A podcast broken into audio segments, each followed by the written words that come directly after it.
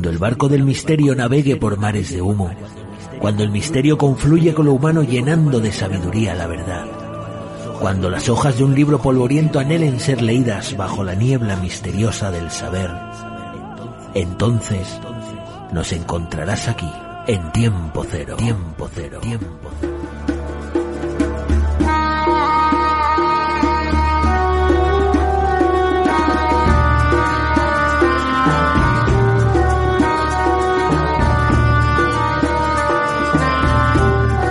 El misterio de la vida no es un problema a resolver, sino una realidad a experimentar.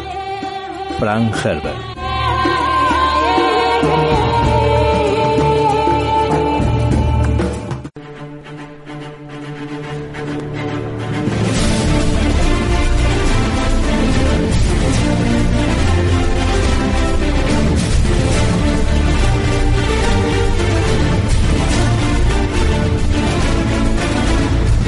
Bienvenidos y bien hallados sean a su espacio del misterio en estado puro. Bienvenidos a Tiempo Cero.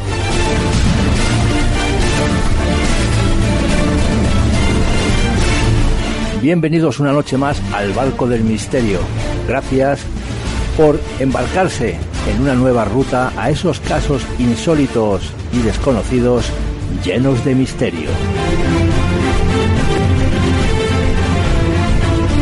Antes de comenzar, un servidor, Salvador Rebollo, junto a mi compañero Bruno Rodríguez, les guiaremos en esta nueva travesía de casi dos horas. En esta noche nos acompaña un gran amigo de Tiempo Cero, una persona con la que hemos compartido varias investigaciones para el programa de Cuarto Milenio. Visitaremos la cuenca del Nalón en busca de un fantasma y sus leyendas. Este es el sumario de hoy, nuestro cuaderno de bitácoras para este nuevo viaje.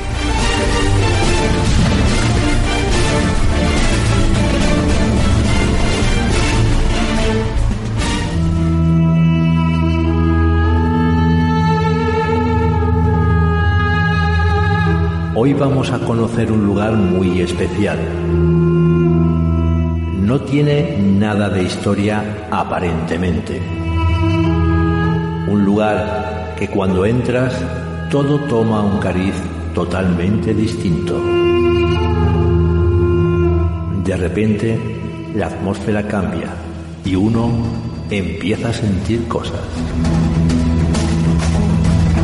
¿Quieren saber más? Nuestro invitado, Fran Escamilla, presidente del grupo IPA, nos contará algunos fenómenos que allí ocurrieron.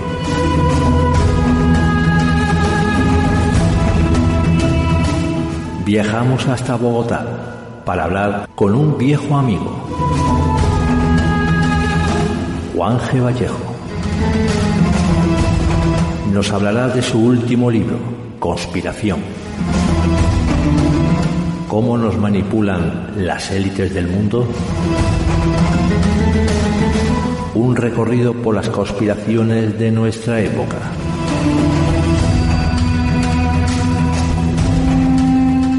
La cuenca del Nalón. Cuenta la historia que un fantasma se paseaba por este pueblo minero. Algunos afirman haberlo visto. Otros decían que era alguien disfrazado. Los testimonios dicen otra cosa. ¿Quieren saber qué ocurrió?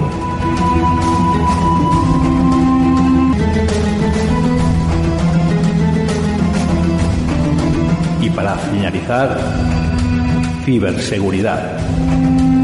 Carlos Lillo nos trae un nuevo tema en ciberseguridad.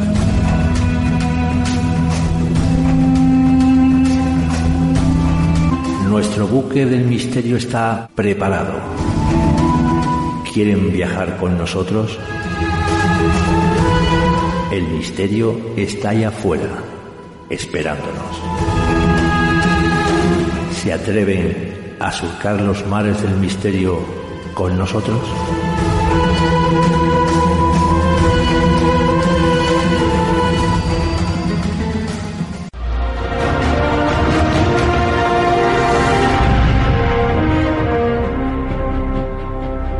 Y después de la, de la introducción del sumario, les pedimos que se acomoden porque estamos a punto de zarpar.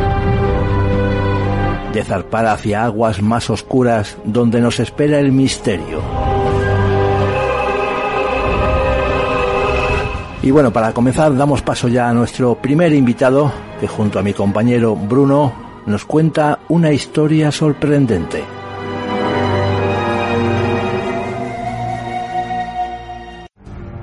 Un lugar, una historia, un, misterio.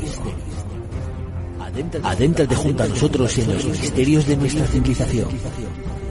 Bienvenidos a Misterios de la Historia. Y ahora seguimos con esos misterios porque nos vamos a conocer un lugar muy especial.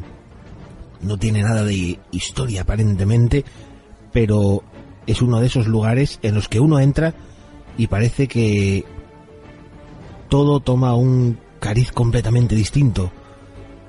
De repente la atmósfera cambia completamente y uno empieza a sentir cosas. Es una casa particular, hay que mencionar, y en la cual durante muchos meses las personas que habitaban en este lugar vieron su vida pues completamente pues, condicionada a lo que ocurría allí, fenómenos paranormales, psicofonías, las cosas se cambiaban de sitio sin ninguna explicación coherente ni aparente. Un lugar que nos van a mostrar varias personas del grupo IPA. Vamos a tener, eh, mejor dicho, a su presidente, a Frank Escamilla, que será quien nos cuente la historia de este lugar. Tendremos pruebas que ellos mismos han grabado y mucho más. Y ya sabéis que todo esto será dentro de esa sección que hemos bautizado como la brújula del misterio.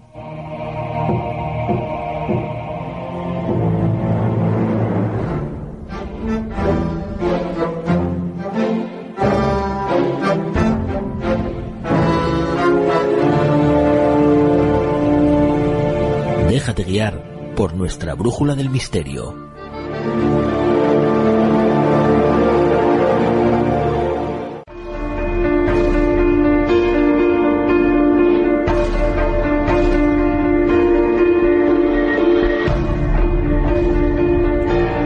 Volvemos a zarpar y la brújula del misterio nos pone rumbo, nunca mejor dicho, al misterio, rumbo a un lugar mágico, a un lugar donde un grupo de investigación, el grupo IPA, ha captado aquello que en muchas ocasiones muchos buscamos y que quizás no comprendemos ni queremos comprender en muchas ocasiones.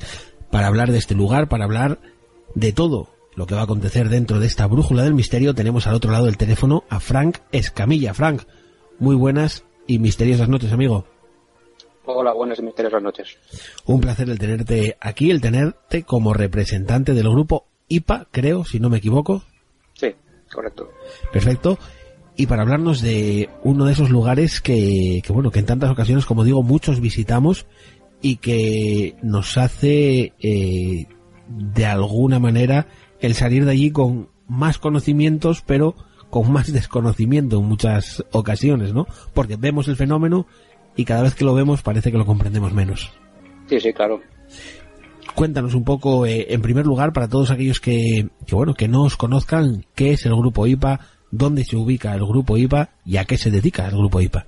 Bueno, pues eh, somos cinco compañeros que nos conocimos por las redes sociales.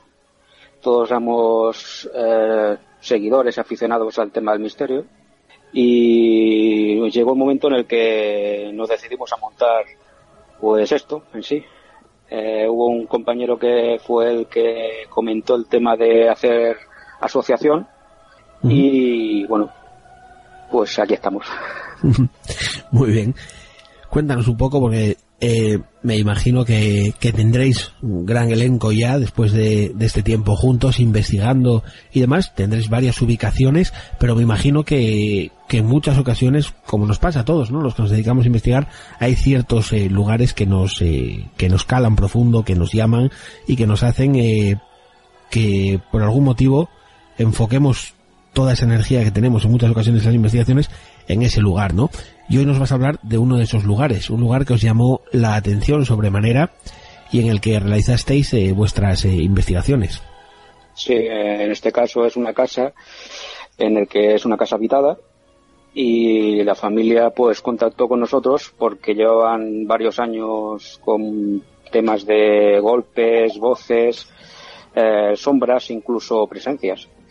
Y la verdad que nos sorprendió mucho el caso y lo más curioso de todo es que después de un par de veces que fuimos, eh, pues bueno, cesó todo lo que había allí en la casa.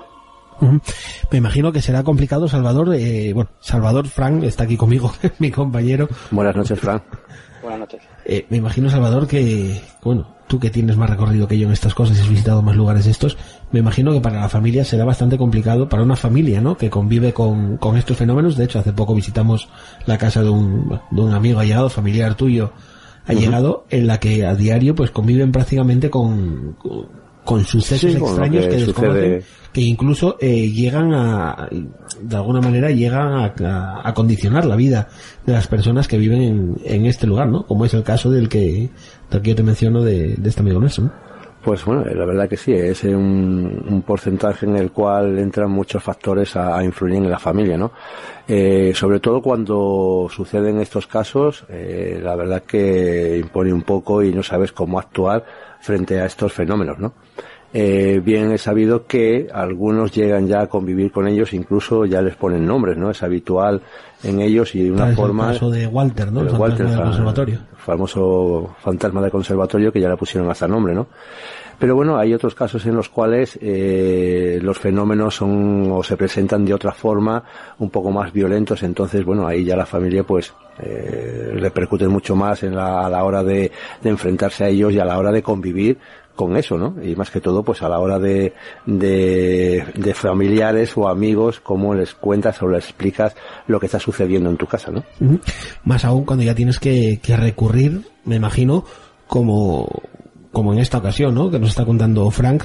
Frank, eh, ¿cómo llega a vosotros este caso y cómo, cómo lo vive la familia? Porque imagino lo que estamos hablando, ¿no? Que llega un momento en el que eh, esa convivencia, esa, eh, el residir en esa casa llega a ser algo completamente imposible, ¿no? Me imagino. Porque hay dos opciones, que eran las que barajábamos, ¿no? La que decía Salvador. O te familiarizas ya con el, con el fenómeno, lo aceptas y convives, o todo lo contrario, ¿no? ¿Cómo es este caso? Sí, sí, el caso fue, pues, bueno, se puso en contacto con nosotros precisamente una familiar de ellos. Y sí que es verdad que llevaban ya mucho tiempo y, claro, eh, dentro de lo que cabe te acostumbras a, después de tantos años. Pero claro, es duro porque incluso hay algunos de los familiares que casi no podían dormir. Porque antecedentes de este lugar, porque cuando hablamos de estos lugares, normalmente pues eh, hay antecedentes de o de construcción, que la casa, el edificio, eh, la ubicación en sí esté construida sobre algo anterior y de alguna manera influya, ¿no? En lo que en lo que modernamente se encuentra ubicado allí o porque algún familiar haya fallecido, haya ocurrido algún hecho eh, luctuoso, trágico en el lugar, ¿no? Y en este caso, ¿qué tenemos? ¿Qué antecedentes podemos contar, Frank? Pues en principio, donde está construida la casa, que era relativamente de, de reciente construcción, estaba construida sobre lo, la década de los 90. Pues de antecedentes en ese lugar, pues en principio no había. Sí que es verdad que parece que las entidades, según les comentó una medium que también fue allá a la casa, parecía que la mayoría eran familiares. Porque recientemente, eh, bueno, hemos, hemos estado escuchando eh, los registros que pondremos, eh, que pondremos en unos minutos, eh, que habéis captado en este lugar, y eh, la persona que, una de las personas que hace las preguntas, eh, bueno, habla con cierta persona, ¿no? Hace referencia a una persona. Sí, correcto. En principio sería pues el abuelo de la familia, que bueno, según dijo la medium, pues estaba allí prácticamente con el con el consiguiente hecho de, bueno de defender un poco a la familia, protegerlo sobre alguna entidad maligna.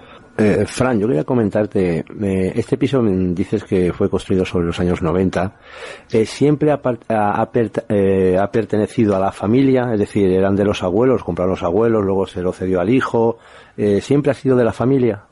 Sí, sí, correcto, esta familia fue quien construyó la casa. ¿Y el abuelo falleció en la casa o en qué lugar falleció? Pues eso no tengo ni idea, no sé si falleció yo, no creo que no. No, no. Pero, eh, claro, ya sabes que en estos casos, pues si la, la persona que fallece, pues antiguamente, aunque hoy en día está muy visto lo de los tanatorios, pues hay, hay gente, eh, pues a gente echada a la antigua, que, como dicen, yo nací en mi casa y muero en mi casa, ¿no? Se seguían velando. Se seguían velando en casa. Entonces eso también es, repercute en esa situación, ¿no? Como tú bien has dicho también, un, un matiz importante que dices que está para protegerlos. Muchas veces nos equivocamos, creemos que está para protegerlos y en realidad es, lo que quiere proteger es su propiedad. Entonces de ahí, bueno, en este caso tú ya habrás experimentado en dicha casa, pues eh, habrás sacado unas psicofonías que las tenemos aquí, las pondremos ahora. Pero bueno, eh, en ese caso de la protección, eh, en muchas ocasiones estamos acostumbrados a hablar, nosotros desde aquí, desde Asturias, eh, en muchas ocasiones, Salvador, hablamos con, hablamos de casos de, de personas que dejan temas pendientes, ¿no? no tiene es el caso que estábamos en lo que tú estabas diciendo de, de esta casa última que hemos, estamos ahí todavía investigando, de que creíamos que estaba protegiendo a la familia, lo que realmente estaba protegiendo era su propiedad, incluso lo que no los quería allí. Incluso voy mucho más atrás, ya voy a temas eh, recordando, eh, haciendo eh, memoria histórica ya casi, casos como el de la bruja de Brañavara, Amparo Rochúa, que, que bueno, que se dedicaba a ir por las casas que, que en aquella época pues tenían este tipo de fenomenología diciendo que era que su abuelo, su bisabuelo, su tío, cualquier fallecido había dejado una misa pendiente, ¿no? Había, dejado, alguna promesa pendiente con algún familiar, ¿no? Entonces, yo no sé si en este lugar, Frank, aparte del abuelo, de ese episodio que, que bueno, que esta medium, pues, eh, cuenta, ¿no? De que el abuelo está intentando proteger a esa familia. No sé si ha habido porque, bueno, tenemos más voces en esas psicofonías que, como digo, escucharemos en un rato. No sé si hay más fallecidos en esta casa. No, no, en principio no. En principio fallecer, no creo yo que no falleció nadie allí. Eh, claro, en esas parafonías escuchamos nombres. No solo el nombre de este abuelo, sino nombres de mujeres también. Entonces, quizás eh, no sé, las personas que viven en esta casa de alguna manera han podido visitar algún otro lugar y que se hayan traído teoría donde las haya, ¿no? Hay un fin de teorías. Una de ellas es que te puedas traer algo de algún otro sitio, quizás. No sé, de hecho, uno de, las, eh, de los nombres que suelen salir mucho en las, las, psicofonías captadas, pues era el de Tere, que precisamente es la, la dueña de la familia. O sea, la, la, la dueña de la casa. Es decir, una persona que está actualmente viva y que quizás la llaman, ¿no? Vamos, si te parece bien, eh, Frank, a escuchar esa, esa parafonía. Vamos allá, Salvador.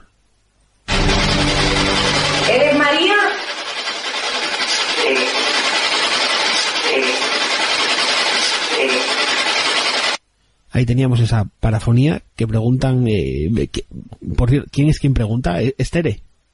Sí, precisamente Estere. Precisamente Estere, ¿no? La que pregunta. Es bueno, es puede, curioso, ¿no? puede ser otra Tere. Es, es curioso porque me recuerda, este caso no para de recordarme casos, eh, casos eh, antiguos, ancestrales. Ahora hablaríamos del doppelganger, ¿no? Por ejemplo, de esa oblicuidad, ¿no? De ese, eh, esa persona que se encuentra con su, con su mismo yo, ¿no? En esta ocasión es como si Tere hablara consigo misma, ¿no? Frank. Sí, parece la sensación también, sí.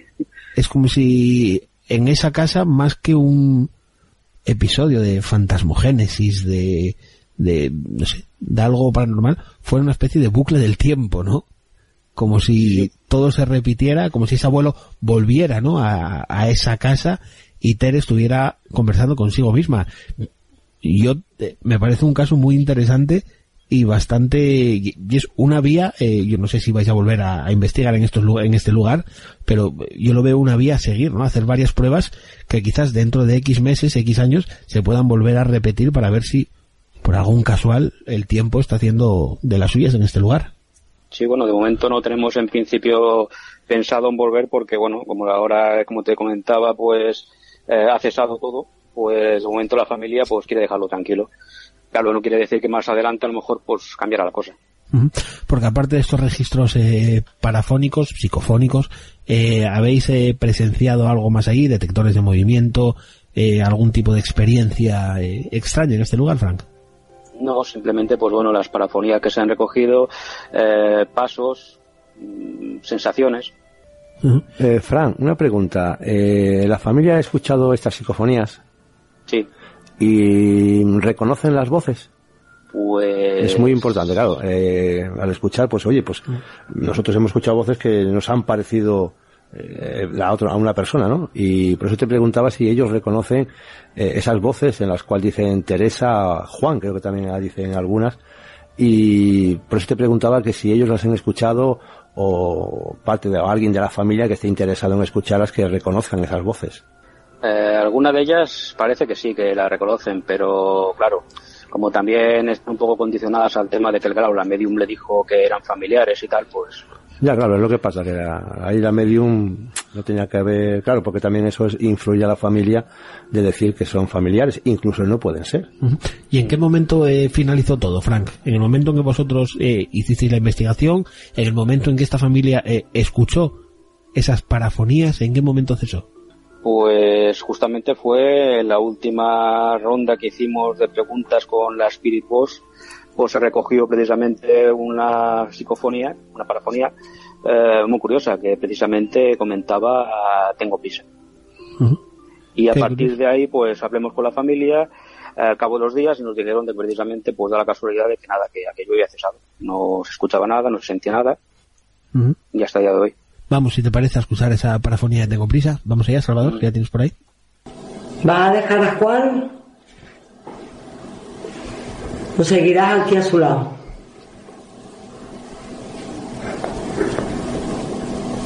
Lo seguirás aquí a su lado. Lo seguirás aquí a su lado. Pues ahí teníamos esa parafonía, ese tengo prisa. Quizás, eh, Frank, eh, estas personas eh, recibieron ya el mensaje que tenían que recibir, ¿no? Quizás, les pregunto. Es posible, es posible porque es curioso.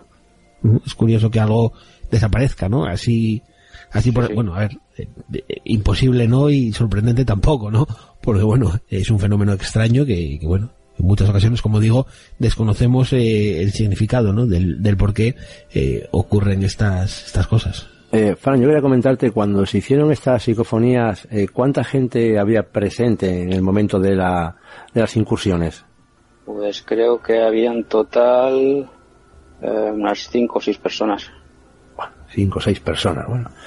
Ya sabes que suelen decir, ahí la teoría dicen que, bueno, hacer las psicofonías puede ser también mentalmente que el experimentador influya en esa en esas grabaciones ¿no? y era otra cosa por eso por eso te preguntaba Frank que eh, en qué en qué fase de la investigación eh, había desaparecido el fenómeno no porque incluso quizás eh, una teoría buscando barajando teorías del caso y ayudándonos quizás a comprenderlo Frank pues pudiera estar la de que la propia familia que no estamos diciendo que sea una de las teorías, eh, inconscientemente provocaran el, el fenómeno, ¿no? Y al escuchar esas parafonías, al escucharse, al, al corroborar que ese fenómeno existe, quizás dejaran de... Teresa pregunta y responde, ¿quién eres? Soy Teresa. Es curioso. Es, curioso también, por eso te, es que es un caso curioso, diría que eh, a la hora de hacer eh, esas incursiones, pues es bueno, pues que yo, bueno, lo sabemos que nosotros dejamos las grabadoras y nos vamos, ¿no?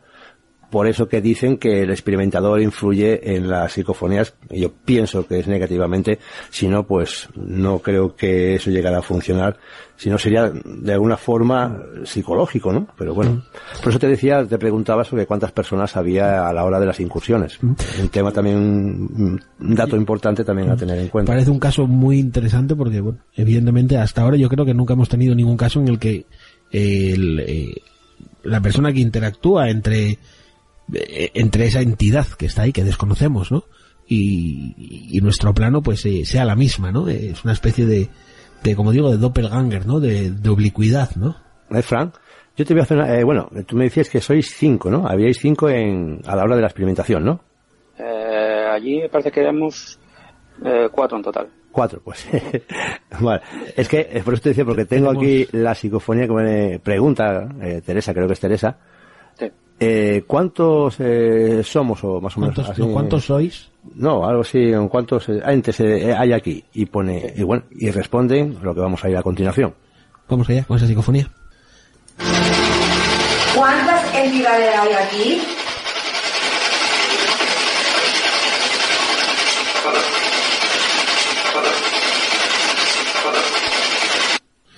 Se escucha un leve cuatro, pero bueno, se escucha claro, Frank.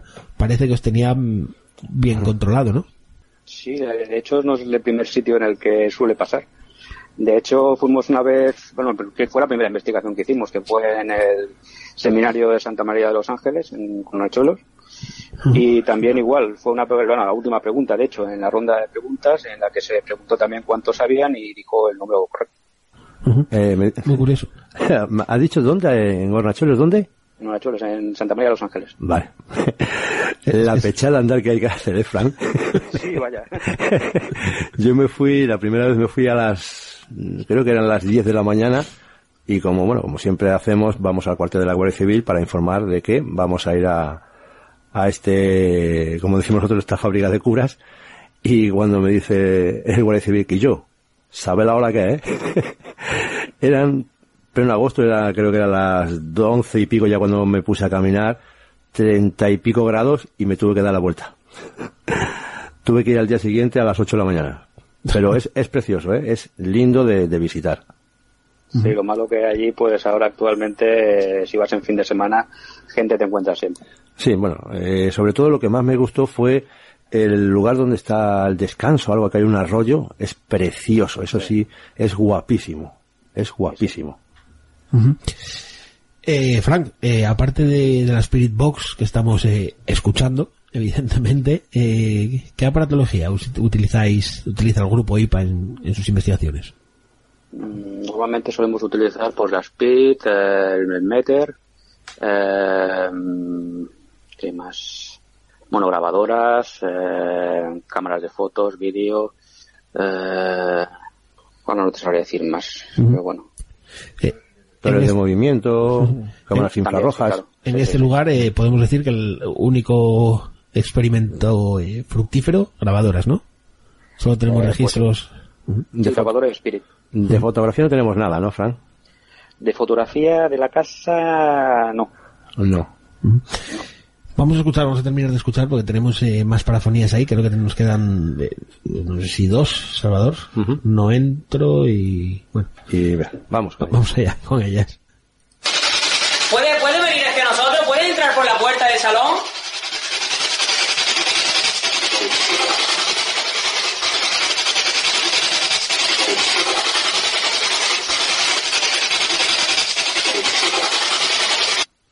Pues ahí teníamos esa otra parafonía, Frank. Eh, yo el no me lo como, no lo entiendo. Entiendo entro. Hombre, igual amplificándolo un poco más eh, se oye el no. Eh, lo que sí entro, no, eso es, eh, se escucha bastante, bastante bien. Y nos queda uno más. Vamos allá, Salvador. Escuchar esa otra parafonía captada por el grupo IPA en esta casa. Vamos allá.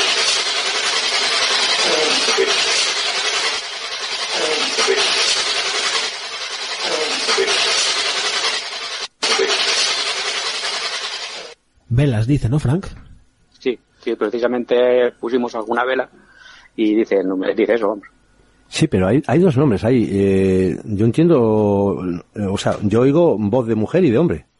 Sí, es posible. En, en las parafonías. Eh, en, en lo de velas, yo oigo dos voces, mujer y hombre.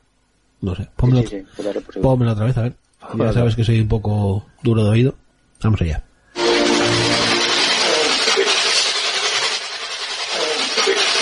Víctor. Yo entiendo eso. A ver, Víctor. Yo entiendo, Yo- me, me traen o traen, traen velas. son dos voces, una mujer y, y la segunda Sí. un hombre. La verdad que sí. Pues Frank Escamilla, un placer el haberte tenido aquí, que nos hayas llevado de viaje a este lugar, a esta casa, que nos hayas contado un poquito eh, vuestras experimentaciones, que nos hayáis cedido estas eh, parafonías para que nuestros oyentes, nuestros bucaneros, disfruten de ella y que no sea la última vez que te tengamos por aquí, compañero. Muy bien, muchas gracias a vosotros. Para todos aquellos, antes de despedirnos, para todos aquellos que quieran eh, seguir vuestro vuestro trabajo, contacto. ¿dónde pueden dónde pueden hacerlo? ¿Dónde pueden ver vídeos, psicofonías, fotos? ¿Dónde pueden encontraros, amigo? Ten- tenemos nuestro correo, por si nos quieren escribir, que es investigacionesgrupoipa.gmail.com y luego nos pueden encontrar, pues bueno, en YouTube como Grupo IPA, en Facebook y en Twitter e Instagram. Pues perfecto. Dicho todo esto, amigo, un placer y lo que te dije antes, que no sea la última vez que te tengamos aquí, en este buque del misterio. Muchas gracias. Un abrazo, amigo.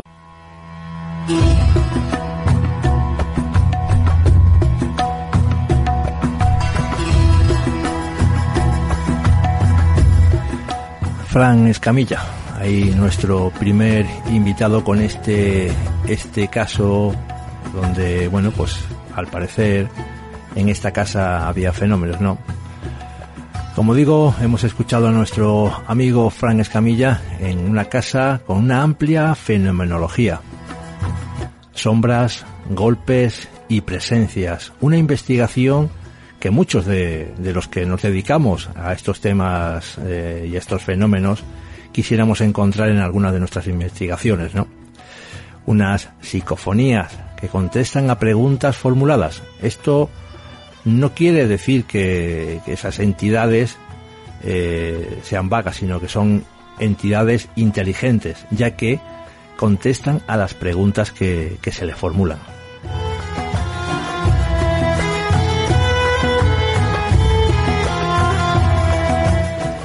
Tal vez eh, este o estos entes querían comunicarse de alguna manera con, con los familiares que allí, que allí residían, ¿no?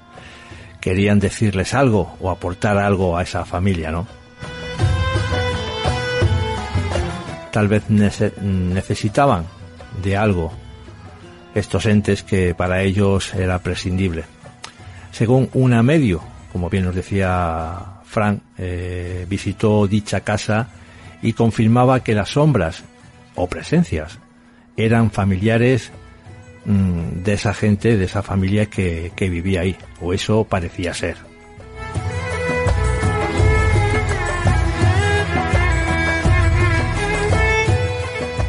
El caso es que desde que el grupo IPA hizo una hizo esa investigación, esa limpieza, por así decirlo, en esa en ese lugar, desde entonces no se ha vuelto a escuchar ni golpes ni ninguna presencia en la casa de esta familia.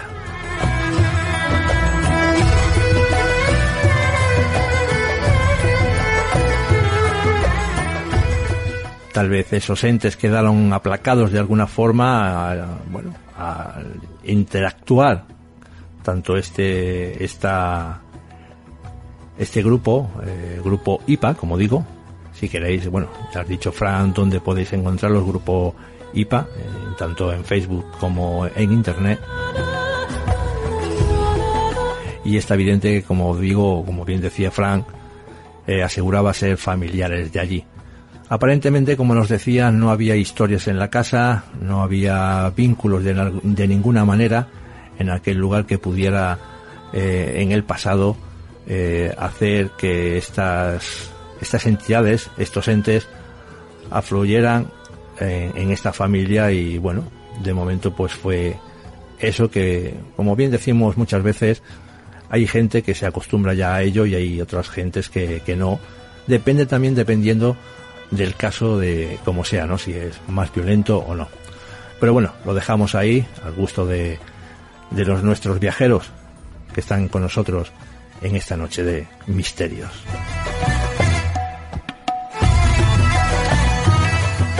Y seguimos, seguimos viajando, seguimos surcando esos mares. Y ahora nos vamos con un gran amigo, Jesús Aro Vallejo.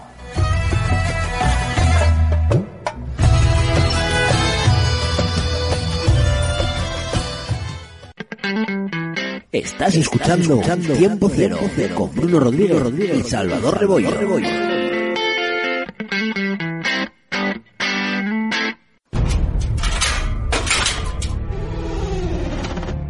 Abre una puerta a lo desconocido y adéntrate en la biblioteca de Tiempo Cero.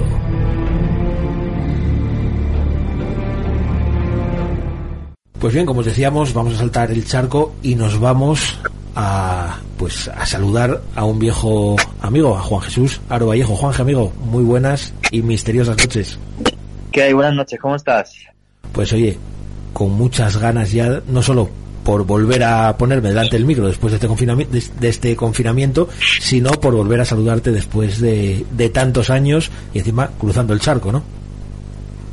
Pues sí, la vida da muchas vueltas y aquí en Bogotá estoy, aquí en Colombia llevo ya seis años viviendo en América Latina y bueno, me vine cuando la locura aquella de la crisis económica y acabé aquí. Así de, así de loco es el mundo.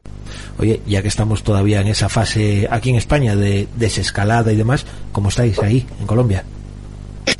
Pues aquí en Colombia el tema es muy complejo, porque hay que entender que este, por desgracia, pues es un país muy pobre, y entonces pues hay mucha gente que vive del día a día, prácticamente el 50% de la población, que es una población similar a la de España, en torno a 48 millones de personas, pero el problema es que, claro, o sea, aquí ha habido muchas medidas de confinamiento que la gente se las ha saltado. Entonces, aquí sí se tomaron eh, medidas conforme arrancó la pandemia más sensatas que en España, aunque bueno, para haberlas tomado más sensatas que en España tampoco hacía falta ser Albert Einstein, y, pero aún así el control de la pandemia aquí es muy complejo, muy, muy, complicado. Creo que llevamos algo por algo más de 40.000 eh, contagiados y como uno en torno a 1.500 eh, fallecidos y el problema es que la economía aquí no aguanta más. La imagen que dio la vuelta al mundo de Colombia, pues es en la zona sur de Bogotá, la gente con trapos rojos amarrados en la puerta de la casa, que eso significaba ya que no tenían para comer, que, empezaban a pasar hambre. Entonces, eh, bueno, pues el Estado ha intentado ayudar a, mucha gente, pero aún así es muy complejo y la economía colombiana muy, muy débil. Yo pienso que esta pandemia va a hacer que luego incluso lo que es la recuperación no sea igual en, países desarrollados como los de Europa y en, países mucho menos desarrollados como por ejemplo pasa aquí en, América Latina. Entonces, pues, bueno, hay mucha preocupación eh, por todo eso, por el desempleo, pobreza, y bueno, pues a ver qué va pasando las próximas semanas y, y las medidas que va tomando el gobierno colombiano, que en principio parece que hablan de, de una de, empezar un retorno a la normalidad a partir de, del día 1 de julio, pero bueno, todo está por ver. Una pandemia, eh, Juan G, que bien recuerda épocas pasadas, ¿no? Eh, bueno, vamos a ver. Mm, el, el tema de esta, de esta pandemia es que va a cambiar el mundo. O sea, el mundo a partir de ahora mm, no va a ser lo que era, o sea, toca, toca rehacerlo. De acuerdo que luego llegará la vacuna, dentro de un año o menos de un año seguramente estará ya la vacuna y, y se nos olvidarán muchas cosas rápidamente, pero yo creo que aún así esto, esto va a transformar el mundo. O sea, yo creo que que las relaciones en, todos los sentidos, laborales, las relaciones entre los países, lo que ha pasado ahora también con el tema de George Floyd en, Estados Unidos. Entonces de repente estamos en una especie de nueva encrucijada mundial donde nos va a tocar reescribir muchas cosas, que espero que sea hacia la sensatez, porque si no las reescribimos hacia, hacia la sensatez, pues esto va a acabar eh, bastante mal, porque el problema es que la, la, los últimos años ha vuelto otra vez una, una, polarización al planeta que es muy absurda, que, no, que nos lleva a, a, épocas pasadas, o sea, el clima eh, mundial otra vez está retornando a lo que fue eh, la, la, la, Segunda Guerra Mundial, antes de la Segunda Guerra Mundial, y se puede ver perfectamente en España cuando uno puede las noticias y esto parece que estamos antes de la guerra civil. O sea, es una cosa de loco. Entonces, o, esto se va, se va reescribiendo o lo que va a hacer la pandemia es al revés, acelerarlo, acelerarlo y que vayamos a peor. O sea, ahora mismo el, el, ser humano y, y, y, la sociedad mundial o, o a esto le echa un poco de, de cabeza y sensatez o esto se va a poner muy feo. O sea, por ejemplo, lo que ha pasado la última semana, que tres generales de Estados Unidos hayan hablado en contra de Donald Trump, eso es algo histórico. Como diciendo, señores, bueno, pues ustedes verán a quién le votan, pero por este camino no vamos bien. O sea, y esto y de repente, claro, las guerras ya no son como antiguamente, a base de tiros. Aunque lo podemos recuperar y además utilizar armas nucleares, pero las guerras son comerciales y claro, o sea, el mundo está empezando a entrar en, un, en una especie de absurdo que es muy peligroso. Eh, en los años 80, cuando el mundo estaba también dividido en dos, pues uno no tenía la posibilidad de comprar un producto soviético. Yo recuerdo los años 80 en España y productos soviéticos no había para comprar. Ahora sí puedes comprar un celular chino o cosas chinas. Entonces, claro, pues, pues que, la, que la guerra comercial haya llegado al nivel que está llegando, a la vez que surge la pandemia, se agrava la crisis comercial, pues esto puede agravar otra vez lo que sucedió después de la crisis del 2008, que es esa polarización política mundial y esa polarización social a nivel mundial, o que de repente digamos, macho, o nos estamos todos aquí, nos tranquilizamos un poco y nos tomamos una tila, o esto va a acabar mal. Entonces, Aquí en España, por ejemplo, no sé en Colombia, pero en España se echa mucho la culpa al gobierno, ¿no? Evidentemente, como yo creo que como pasa en todo el mundo. Lo primero es echar la culpa al gobierno. Que lo, lo hayan hecho bien, lo hayan hecho mal, eso está esta parte, pero tú crees que las personas, el ser humano, estamos preparados para ese para ese nuevo cambio, para esa nueva normalidad, como se llama aquí en España. ¿Estamos preparados? ¿Queremos cambiar o estamos condenados a, a ir cuesta abajo? El, el, gobierno en España lo ha hecho mal, pero también el gobierno, mm, bueno, pues, pues es de seres humanos, los seres humanos se equivocan, tampoco hay que ahorcarlos, ¿eh? ni mucho menos, que es lo que parece ya que piden algunos. Entonces, dentro de que hayan hecho cosas cosas mal, lo que no se puede perder nunca es la compostura hasta tal punto que cuando salen los políticos al estrado lo que hacen es avivar para que salga la gente eh, a la calle prácticamente a darse de torta, que es lo que está pasando. Y eso es lo que eh, me da mucha pena, yo que, que, que, soy un emigrante, cuando veo las noticias en España, o sea, esto sí es lo que me parece reprochable. O sea, el que se hayan equivocado, bueno, pues se han equivocado y, y listo. Sobre todo al comienzo se equivocaron mucho, no, muchísimo. Pero, pero, pero, pero ya, o sea, vamos a ver. Tú ten en cuenta que quizás hay muchas cosas en mi mente que han cambiado. Yo vivo en un país donde hay 220.000 muertos en los últimos 50 años por la guerra. 220.000.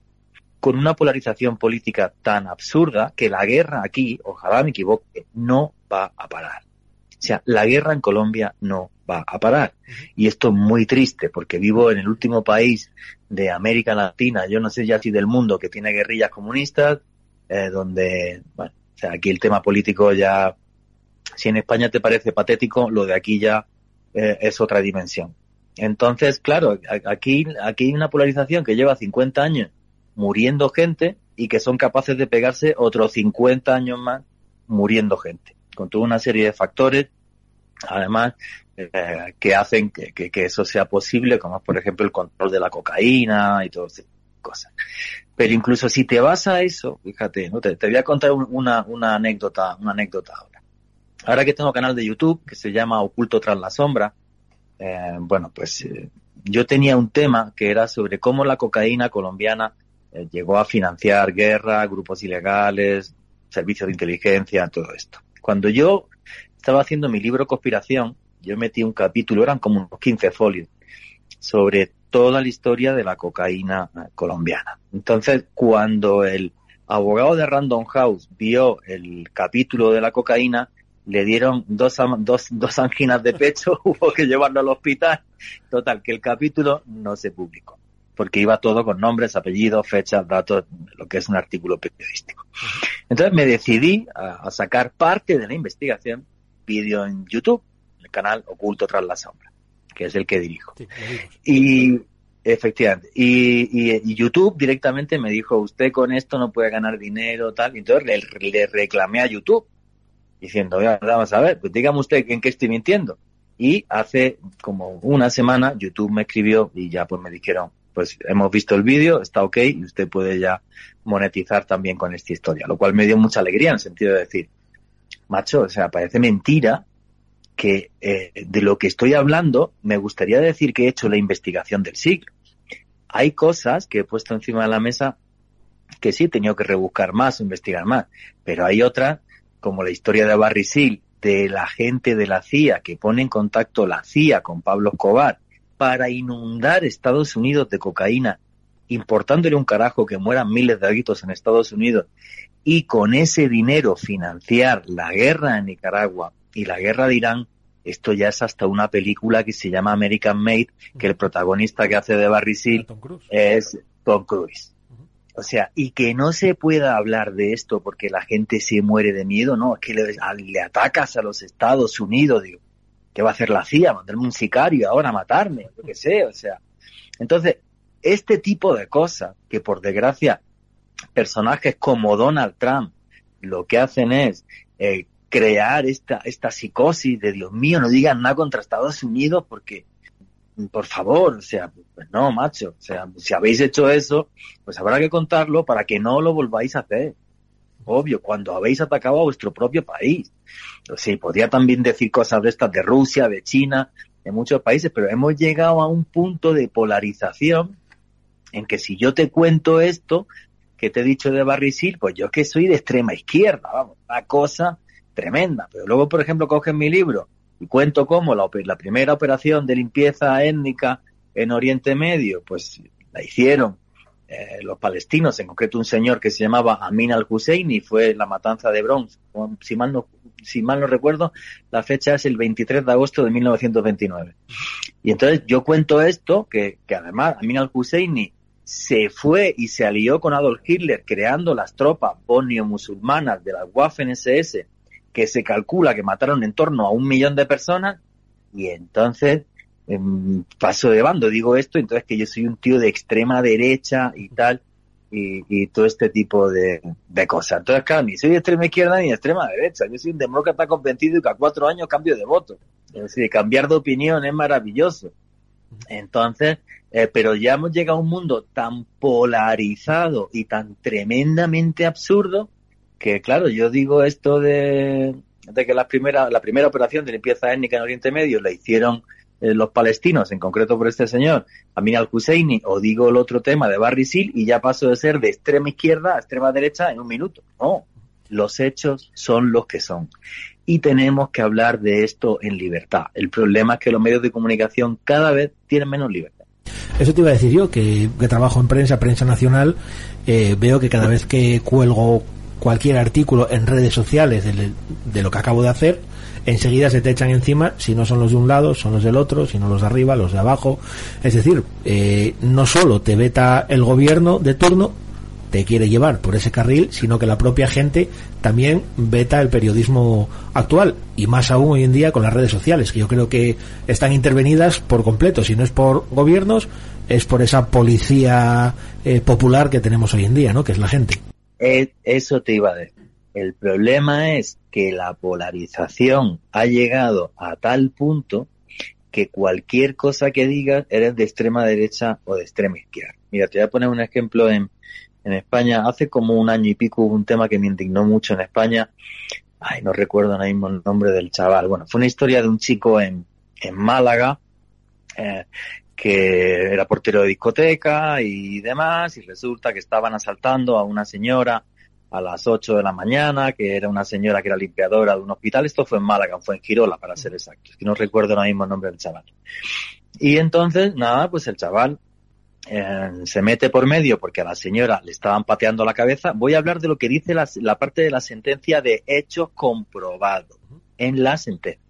A la señora le están pateando la cabeza en el suelo, en concreto una chica, el chaval se mete por medio, eh, el tipo eh, que tenía antecedentes penales, además, el que estaba robando el bolso, sale corriendo con el bolso, la chica sale corriendo para otro lado, este tipo le persigue, este chaval, agarra al tipo, le da dos puñetazos, uno le pegó debajo del cuello y otro le dio en la cara, y al caer al suelo se golpeó la cabeza y se mató.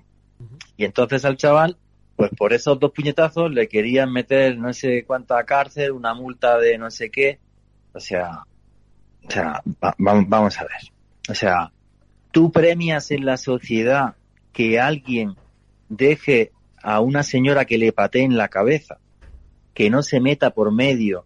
Eh, o sea, yo es una cosa que me indignó tremendamente. El único partido político, por ejemplo, que se metió en esta historia fue Vox, hubo mucha gente que mandó dinero para que se pudiera pagar lo de este chico. Bueno, yo puse un tuit y ya no es que fuera de Vox, yo era la reencarnación de Adolf Hitler. O sea, una cosa tremenda. Pero ¿qué tiene que ver la izquierda y la derecha con la sensatez? Es que hemos perdido eso. Si a una señora le roban el bolso y le están pateando la cabeza, yo me meto por medio a dar hostias como panes pero a dar hostias como panes, obvio, por guardar la integridad de una señora. Y además ahí está un delito que se llama omisión del deber de socorro, panda de bruto, ¿vale? Y entonces no, porque resulta que si hablas de esto que eres de extrema derecha, estáis todos pirados de la cabeza, o sea, está fatal. Y eso es la gente en red. Eso no es ningún gobierno, no es nada, no. O sea, vamos a ver que si vamos a preservar los derechos humanos, la señora que le estaban dando patas en la cabeza también tiene derechos humanos. ¿eh? Yo lo que veo, Juan, yo lo que veo es que muchas veces en las redes que criticamos al gobierno, pero luego nos tiramos eh, piedras, bueno, al gobierno, a los partidos políticos en general, pero luego nos tiramos piedras contra nuestro propio tejado entre nosotros, ¿no? Acabo de acordar el nombre del chico, era Borja, si mal no recuerdo. Sí, el problema es que vamos a ver, desde la crisis del 2008, la crisis del 2008 modificó. Y lo que sucedió en la crisis del 2008, que es una, una crisis en la que son culpables los bancos y el sistema financiero que hay a nivel internacional, donde la economía ya cada vez es más financiera y menos real. En concreto, el dato es que la economía financiera, todo esto está en mi libro Conspiración, en un capítulo que se llama la quimera del dinero. La economía financiera 10 veces mueve 10 veces el dinero de la economía real del mundo. Cuando todo esto colapsa en el 2008 y hay que reajustarlo, lo que sucede cuando mm, vemos la crisis económica del 2008 es que aumentó la desigualdad social, a los ricos no le afectó y los pobres empezaron a ser más pobres. Entonces, eso es el caldo de cultivo perfecto para que ahí arraigue el populismo de extrema izquierda y de extrema derecha. Y entonces, a partir de ahí, mucha gente ha caído en, toda esta historia de, de esta locura, macho, y es algo que es social y mundial. O sea, el caso de Colombia es muy aparte donde vivo yo, porque ya te digo, aquí llevamos 50 años en guerra, 52 o 54 me parece que ya. Pero el resto del mundo, lo que hemos visto de repente ha sido pues toda esta locura, ¿no? O sea, que es una polarización social y mundial. O sea, es un señor como Donald Trump y Bolsonaro, y Bolsonaro me voy para el otro lado y hablo de López Obrador o de Nicolás Maduro.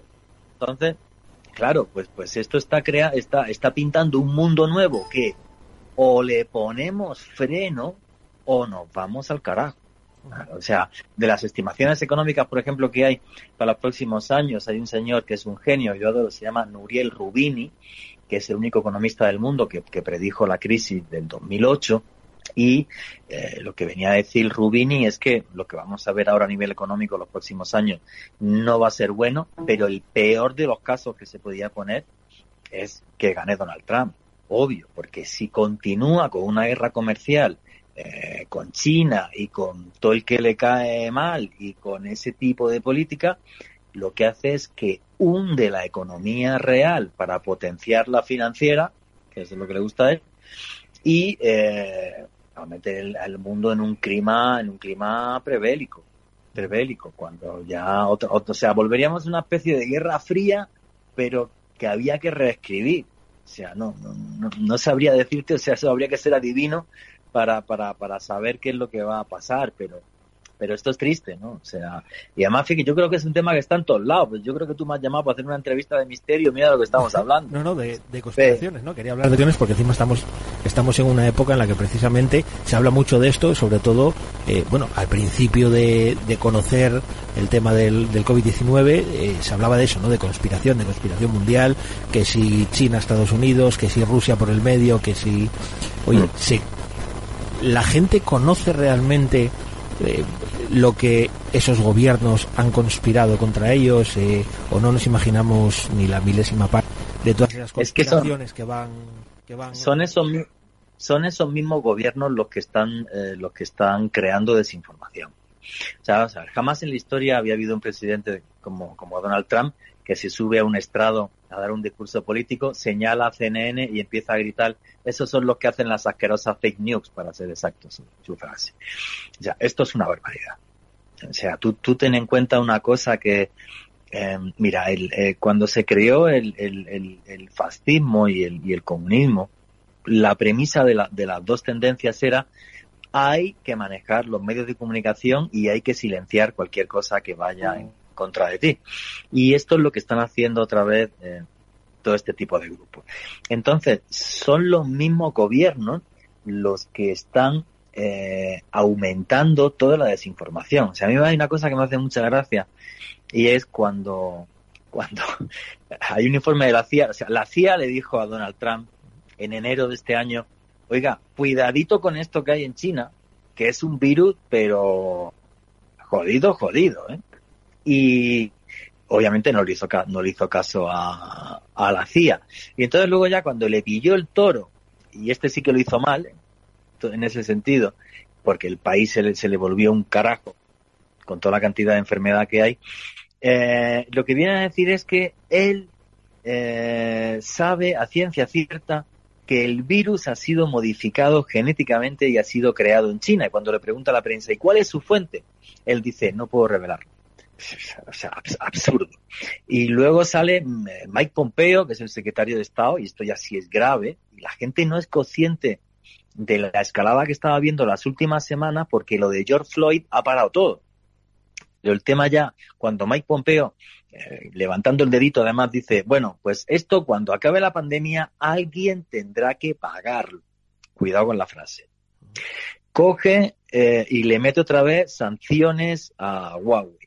Y además ya hace como unos 10, 12 días sacaron un vídeo en las embajadas de Estados Unidos, por lo menos aquí en, en Colombia, desaconsejando la compra de cualquier producto chino. A la vez, los chinos cogen y dicen, bueno, pues por lo pronto el Tratado de Hong Kong me lo paso por ahí mismo. Y lo que pasó ya justo antes de lo de George Floyd es que un general chino dijo, y no descartamos ir a Taiwán y meternos en Taiwán. Cuidadito. Entonces, todo esto ha parado por George Floyd, pero a esto o, o, o, o le ponemos sensatez o intentamos ponerle sensatez o, nos vamos al carajo. Y creo que ahora mismo es una misión de toda la gente que, que somos influenciadores y que somos periodistas y que estamos en medios de comunicación masivos, poner un, un, una, una gotita de sensatez y de, y de, y de, y, de concordia y de paz, y llámalo como quieras, al momento en el que estamos, o es que nos vamos a ir al carajo. Yo el otro día, Juanje, ahora que hablas de esto, eh, puse un, un tuit diciendo que creía que estábamos un poco equivocados, ¿no? Que estábamos eh, alzando la voz por, por el tema este de George Floyd, porque se hablaba de racismo y demás, y que yo creía que estábamos equivocados, ¿no? Que no tenía nada que ver el color de la piel, sino que por lo que había que protestar era por la brutalidad policial que en muchos casos mm. se está dando en Estados Unidos y no solo en Estados Unidos. Aquí en España durante el confinamiento lo hemos visto, policías que en vez de pues percibir a la persona pues eh, bueno, lo acababan inmovilizando de una forma extrema cuando igual era un señor de 60 años, una mujer o demás, ¿no? Entonces que yo creo que el color de la piel en este caso coincidió, que Floyd era negro, pero podía haber sido blanco, podía haber sido chino, podía haber sido de, de cualquier tipo de, de, color de piel, ¿no? Entonces, por lo que había que manifestarse era por esa brutalidad policial o contra ese gobierno, ¿no? En ese caso, pero no por el, no por, por temas racismo, ¿no? Y me pusieron, y me pusieron a parir, vamos, evidentemente. Sí. bueno, yo no estoy de acuerdo contigo. Yo lo que creo es que Estados Unidos tiene dos problemas. Uno de brutalidad policial, o sea, los Estados Unidos y la brutalidad policial es algo absurdo porque además las leyes les protegen y luego Estados Unidos tiene un problema de racismo muy importante. O sea, Estados Unidos tiene un problema de segregación racial muy importante que ha llegado, bueno, o sea, hasta hace pocas décadas eh, pues tuvieron el tema de la segregación racial, eh, y realmente es, es una sociedad donde, donde, donde la gente de raza negra eh, no se ha podido integrar y además es un país eh, muy absurdo en, en, ciertas cosas, ¿no? Parece mentira que, que el país, que es la primera potencia mundial, se gaste 700 mil millones de dólares en, en, es el presupuesto del Pentágono, para ser exacto, en, en, en su defensa, mientras que eh, te voy a hacer una cuenta muy sencilla. Uno de cada tres norteamericanos va a tener cáncer. Es el país con más cáncer por habitante del mundo. Y de, de ese uno de cada tres, eh, prácticamente un tercio de esos van a acabar total y absolutamente en la ruina por la falta de cobertura de sus seguros médicos. O sea, ni siquiera tienen una sanidad en condiciones. Y eso quien lo paga es la gente más vulnerable. Pero como llevan las tesis del neoliberalismo a la máxima presión, les importa un carajo prefieren seguir gastándose dinero en hacer submarinos nucleares y tal. Entonces, bueno, ese es un problema que tienen ellos y, que, y que lo solucionen. Pero sí es cierto que en muchas cosas Estados Unidos no es un país para dar ejemplo al mundo para absolutamente nada, para absolutamente nada. Oye, Juanje, ciñéndonos a ese libro que acabas de, de publicar, oye, ¿cuál es, eh, se me viene a la cabeza, cuál es la conspiración más antigua que tenemos ahora mismo históricamente? Madre mía, eso habría que remontarse muy, muy, muy, muy atrás. Por cierto, una cosa que no dije del coronavirus, hay estudios científicos que, que demuestran claramente que el coronavirus no está modificado genéticamente. igual que la gripe española, que el H1N1, son cosas que pasan en la naturaleza y pasó. ¿Y vas a decir algo? Perdona. Sí, sí, pero antes de pasar a eso que te decía, la conspiración más, más antigua que se conoce, eh, otro de los casos que, que vi por ahí, por las redes, rondando sobre el coronavirus, eh, que ponen los conspiranoicos, entre comillas, es que viene dado por el famoso 5G no sé si lo escuchaste. No, eso es una, eso es una, eso es una estupidez. Eso es una fake news y una estupidez. O sea, vamos a ver. Y además salía, salía un científico, creo que era de Barcelona o algo así, que tenía el vídeo no sé cuántos miles o tendrá millones ya de visitas. Eh, vamos a ver. No puedo decir para quién trabaja mi esposa ni a qué se dedica, pero 5G es una de las personas que más sabe de este continente, no del país. Eh, eso es la cosa más estúpida del mundo. Además, le pasé el vídeo y me dijo, ¿qué dice este tío? Si donde decía que había antena 5G ni la sabía. O sea, no había antena 5G en ese vídeo. Aquí hay una antena 5G, pues no hay, no hay, no existe. O sea, es ridículo. Pero claro, ya sale un tío diciendo que es científico, entonces no lo tenemos que creer porque sí. No, el 5G es una, es una estupidez y, y además, fíjate, ¿no? La, las cosas están absurdas. Yo la mitad de los vídeos que llevo en mi canal de YouTube, oculto tras la sombra, directamente YouTube me dice que no me paga. Pues porque digo, por ejemplo, cosas como las que estoy diciendo ahora, conspiración, o, o guerra, o asesinato, o crimen, o tal. En cambio, yo salgo en YouTube y hago un vídeo en YouTube y digo, la reina de Inglaterra es un reptiliano y ayer me fui a tomarme dos copas con ella eh, a Sevilla y perfectamente monetizas y que te den dinero. O sea, es absurdo, tío. O sea, es una cosa, es una cosa eh, muy, muy, muy loca. Respecto a lo que me... Dime, perdona. Primera conspiración. Primera conspiración, pues, pues muy complicado. Yo creo que si nos vamos a, al antiguo Egipto, aunque eso no está en mi libro, ni siquiera metí cosas tan antiguas, en el libro arranca todo en el siglo XIX. Eh, si nos vamos al antiguo Egipto, por ejemplo, hay un tema muy gracioso, es que tú te llegas, llegas, por ejemplo, al templo de Abu Simbel, y entonces en Abu Simbel vas a ver a, al señor Ramsés II cortando las cabezas de los Ixos y de todos sus enemigos y de cómo eh, las crónicas de cómo ganó la batalla de Cádiz. Si nos vamos a Oriente Medio, los Ixos, los textos son los mismos, que ellos ganaron la batalla de Cádiz. La batalla de Cádiz no la ganó absolutamente nadie, acabó en tabla y por eso Ramsés II se, se casó con una princesa del bando contrario para, para sellar la paz. Pero fíjate cómo hace miles de años ya se manipulaba, se hacía propaganda, que es un concepto que pensamos que es de ahora y no. O sea, uno de los leitmotiv de mi libro es a más poder, más mentira y más manipulación. Y eso da igual que sea de derechas, de izquierdas, de centro, que de un lado que del otro.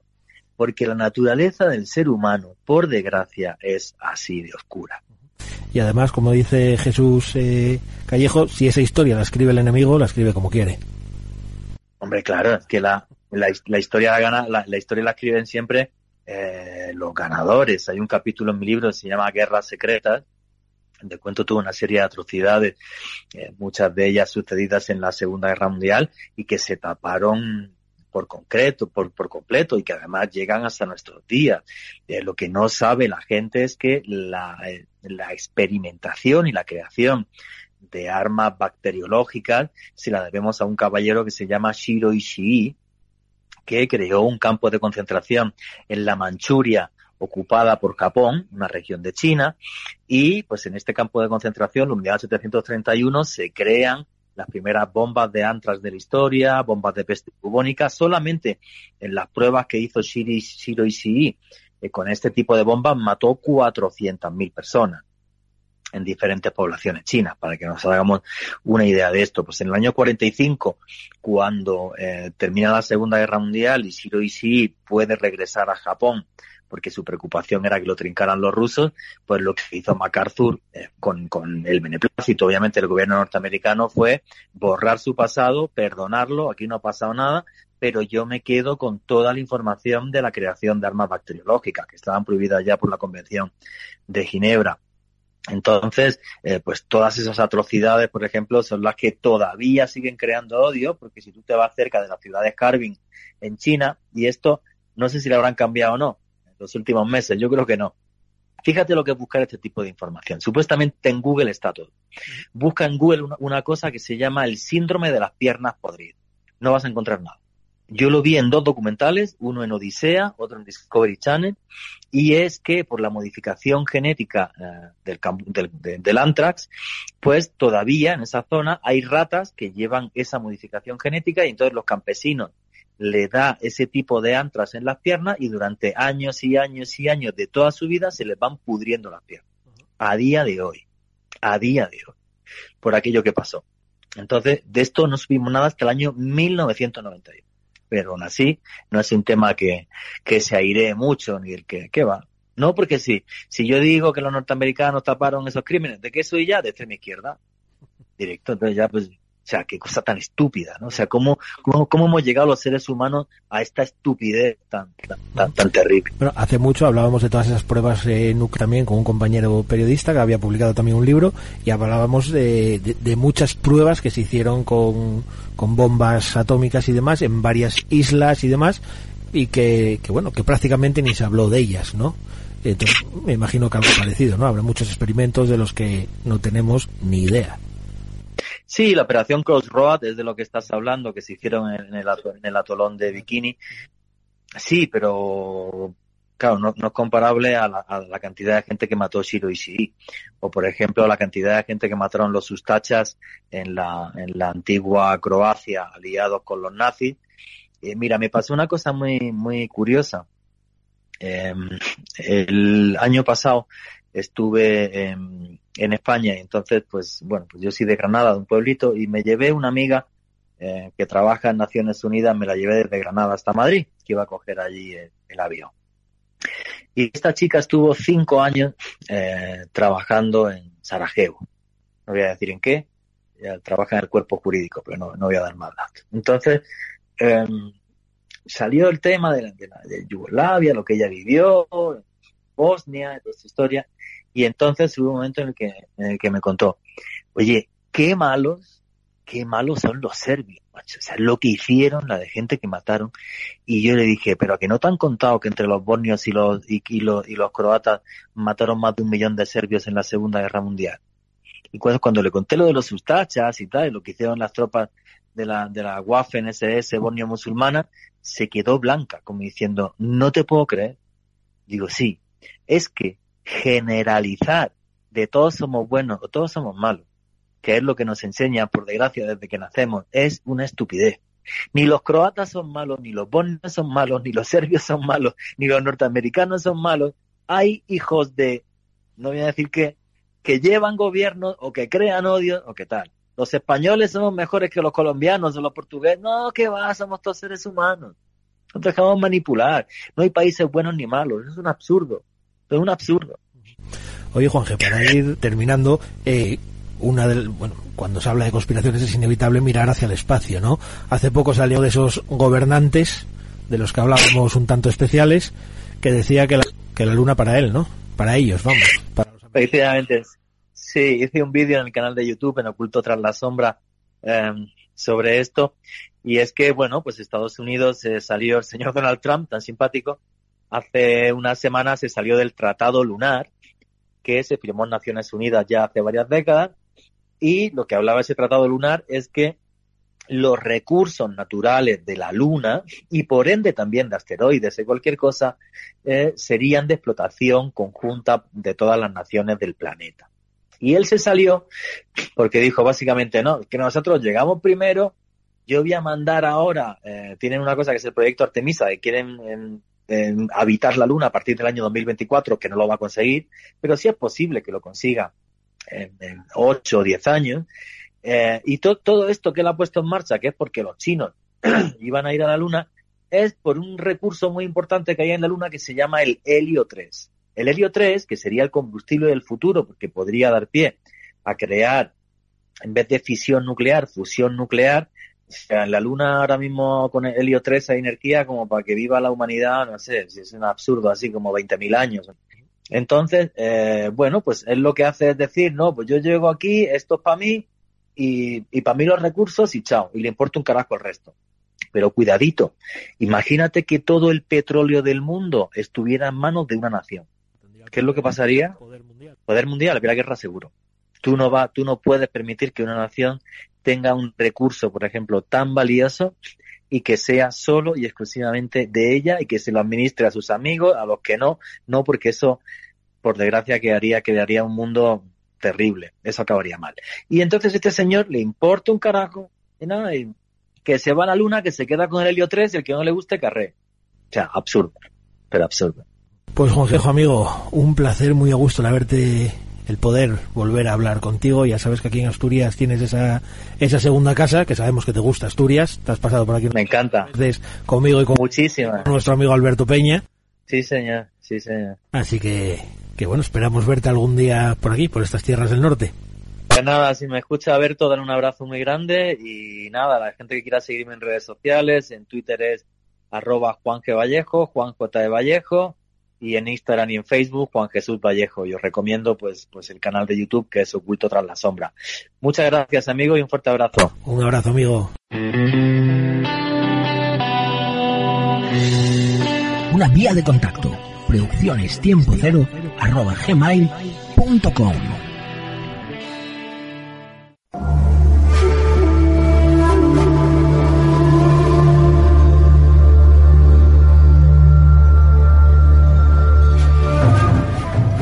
Y ahí estaba nuestro segundo invitado, un gran amigo de Tiempo Cero, Jesús Aro Vallejo, que nos ha comentado cosas que pocos bueno, han llegado a escuchar sobre el tema del coronavirus. Bueno, que él en Estados Unidos ya sabían de este virus y que bueno, lo mantuvieron en secreto. No sabemos el motivo, pero bueno, es lo que nos ocultan los gobiernos y sobre muchos eh, temas que a cuentagotas logramos ir descubriendo.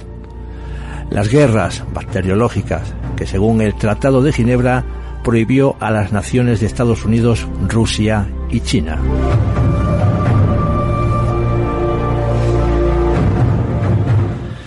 Y muchas, eh, entre otras, que siguen experimentando en secreto. Lo mismo pasa con nuestro satélite. Al parecer, el presidente Donald Trump quiere apropiarse de la Luna para aprovechar los recursos que, que en ella se encuentran, ¿no? Ya nos lo decía también nuestro compañero Jesús Vallejo eh, sobre todas esas riquezas, todas esos recursos que, que, bueno, nos ofrece la Luna. Es como él decía, si alguien, una sola persona eh, tuviera todo el petróleo del mundo, creo que habría más guerras de las que hay, ¿verdad? Un tratado internacional que transfirió, bueno, eh, jurisdicciones de todos los cuerpos celestes, incluyendo la órbita cercana a tales cuerpos. Esto es el tratado eh, internacional sobre los cuerpos estelares, ¿no? La comunidad internacional, así todas las actividades deben hacerse conforme al derecho internacional particularmente, o las cartas de las Naciones Unidas así lo, lo aprobaron, ¿no? El tratado declara que la Luna ha de ser utilizada para el beneficio común de todos los estados y todos los pueblos de la comunidad internacional. Además, pretenden que no que la luna no se convierta en una fuente de conflictos internacionales, ¿no? Pero al parecer, ya en 1954 un abogado chileno registró la luna su nombre. Escuchemos este audio rescatado.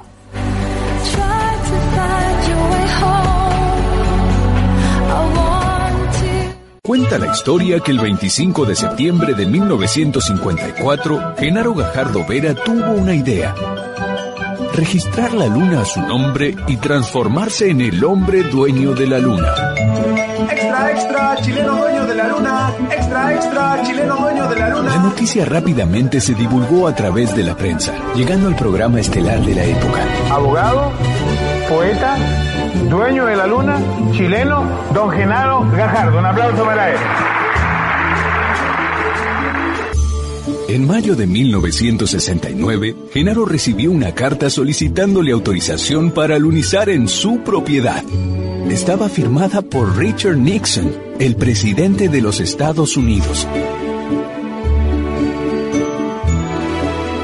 A lo que Genaro respondió, en nombre de Jefferson de Washington y del gran poeta Walt Whitman, autorizo el descenso de Aldrin, Collins y Armstrong en el satélite lunar que me pertenece.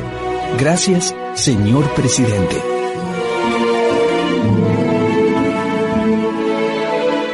Así fue como Genaro, usando su imaginación, logró su propósito. Antes de partir, Genaro nos dejó un mensaje. Dejo a mi pueblo la luna, llena de amor por sus penas. Genaro Gajardo Vera, 1998.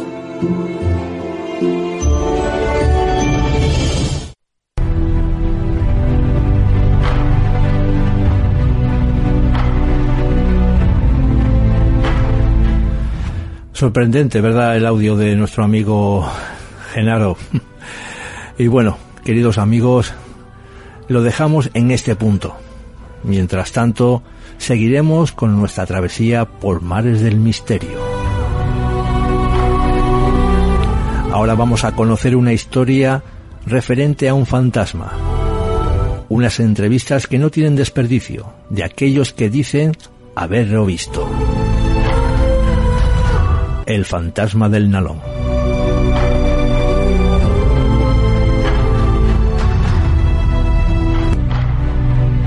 Así que, compañero Bruno, cuando usted guste, adelante.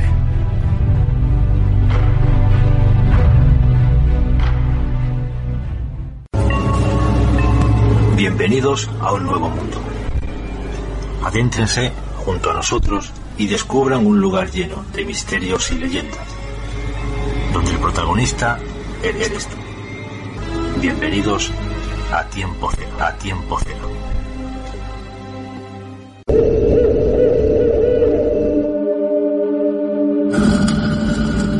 Viaja con nosotros, nosotros al centro del misterio, del misterio, del misterio,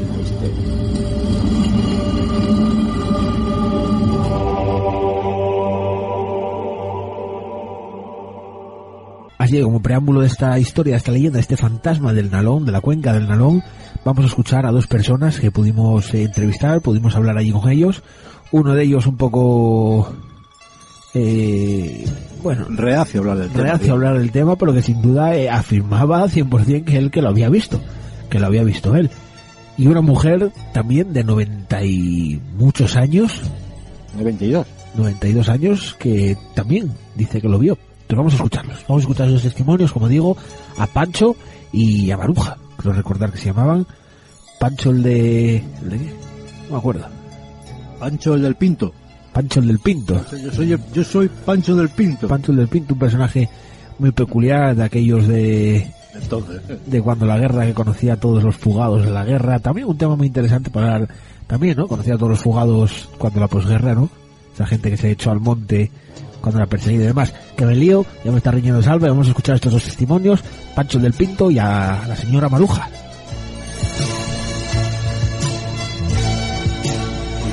Y es lo que queremos, que no se pierdan, porque si no luego... Yo di fotografías mías a unos cuantos y están bien. Coño, que para aquí, que para otro lado. No, no, no, fuera, fuera. No, nosotros días... Yo sé, los fugados, todo. Porque lo viví. También fugado por el monte. Los maquis. No, esos maquis eran otros. Eran fugados. Y de la fantasma esa que, que viste. Andar de noche, que de, andar de día, no es mía. Se decían de la huestia, de la Santa Compañía. Claro. Andaba bien. Eso fue la tontería mayor. Pero bueno, decían que se veía una fantasma por aquí por la vera del río, ¿no? Por la Ponte del Carbón decían que se veía... Decían que veíase algo. Que los mineros vieron unos cuantos mineros. No sé si tú fuiste minero. Sí, fue minero toda la vida. Fue minero usted. Sí. Decían eso, los mineros que la que baixaban de lavadero de la Ponte para casa que lo veían. Veían, porque no sabían si era alguien con una sábana para meter miedo y era una fantasma de verdad. Fantasma de verdad, no les hay. Hombre. Eso es lo que tú dices. Los dientes se contaban. No, hombre. En ancho.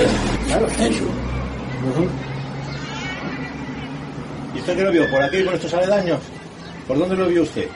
Por aquí. Yo nací aquí. A lo mejor yo nací en la Ponte Cabrón. Y cuando lo veían, ¿qué decían que tenías que hacer? A mí, Decían, no, bueno, y es que la gente decía que cuando veías una fantasma, cuando veías a la Santa Compañía que tenías que apartarte de ellos, para hacer un círculo en suelo, meterte dentro, que no podías hablar con ellos, porque te llevaban con ellos. sabes que eso.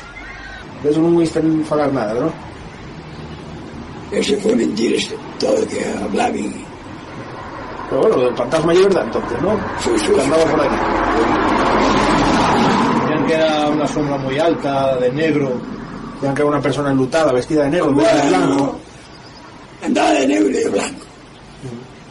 ¿Y sobre qué hora se aparecía más o menos? A la- al oscurecer, ¿no? Oscurecer, como a las 11, a las 12. Salía la gente de las minas, ¿no? Cuando era ese, ese trayecto entre... Bueno, era más sábado y domingo. Desaparecían a los sábados y los domingos. ¿Y usted cuando lo vio, qué, qué fue lo que hizo? ¿Qué, qué pensó en ese momento? ¿Qué hizo usted cuando, cuando vio la sombra esa? ¿Qué fue lo que hizo? No, la, la sombra del hombre, yo vi un hombre. Mi sombra, vi un hombre. La figura de un hombre. No, vi un hombre. Bueno, ¿y hay por aquí más que lo viera, que conozques?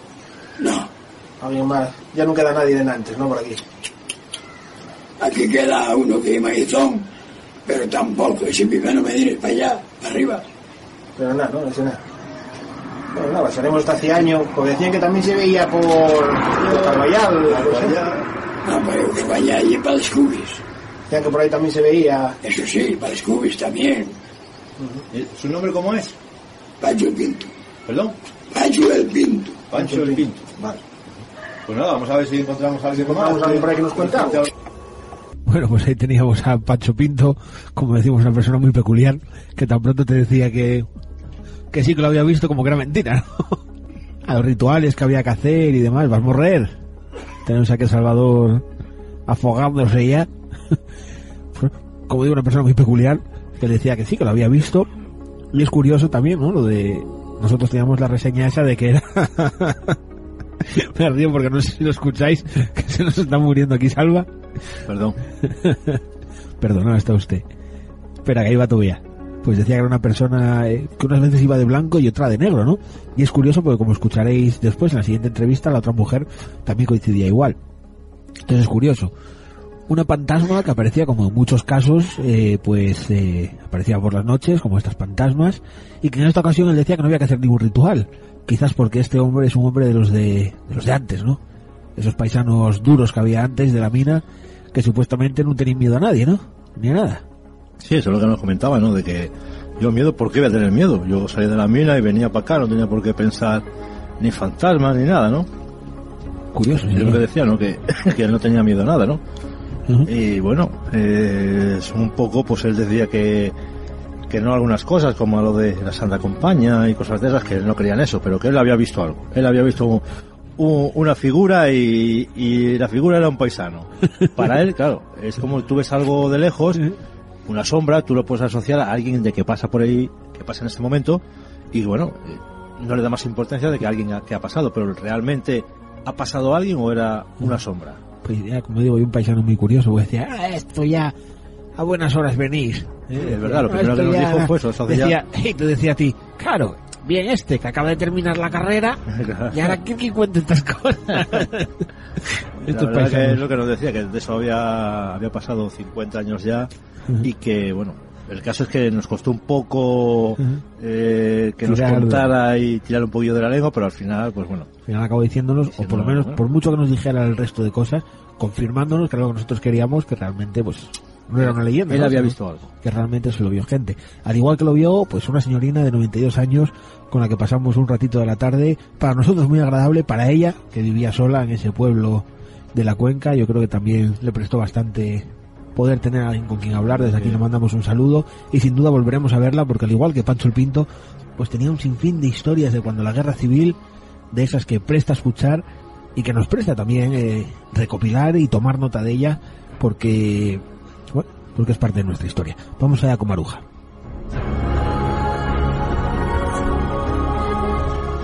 Para ganar, para ganar 100 pesetes trabajamos la mi hermana y yo tres días que duraba la fiesta para ganar 100 pesetes.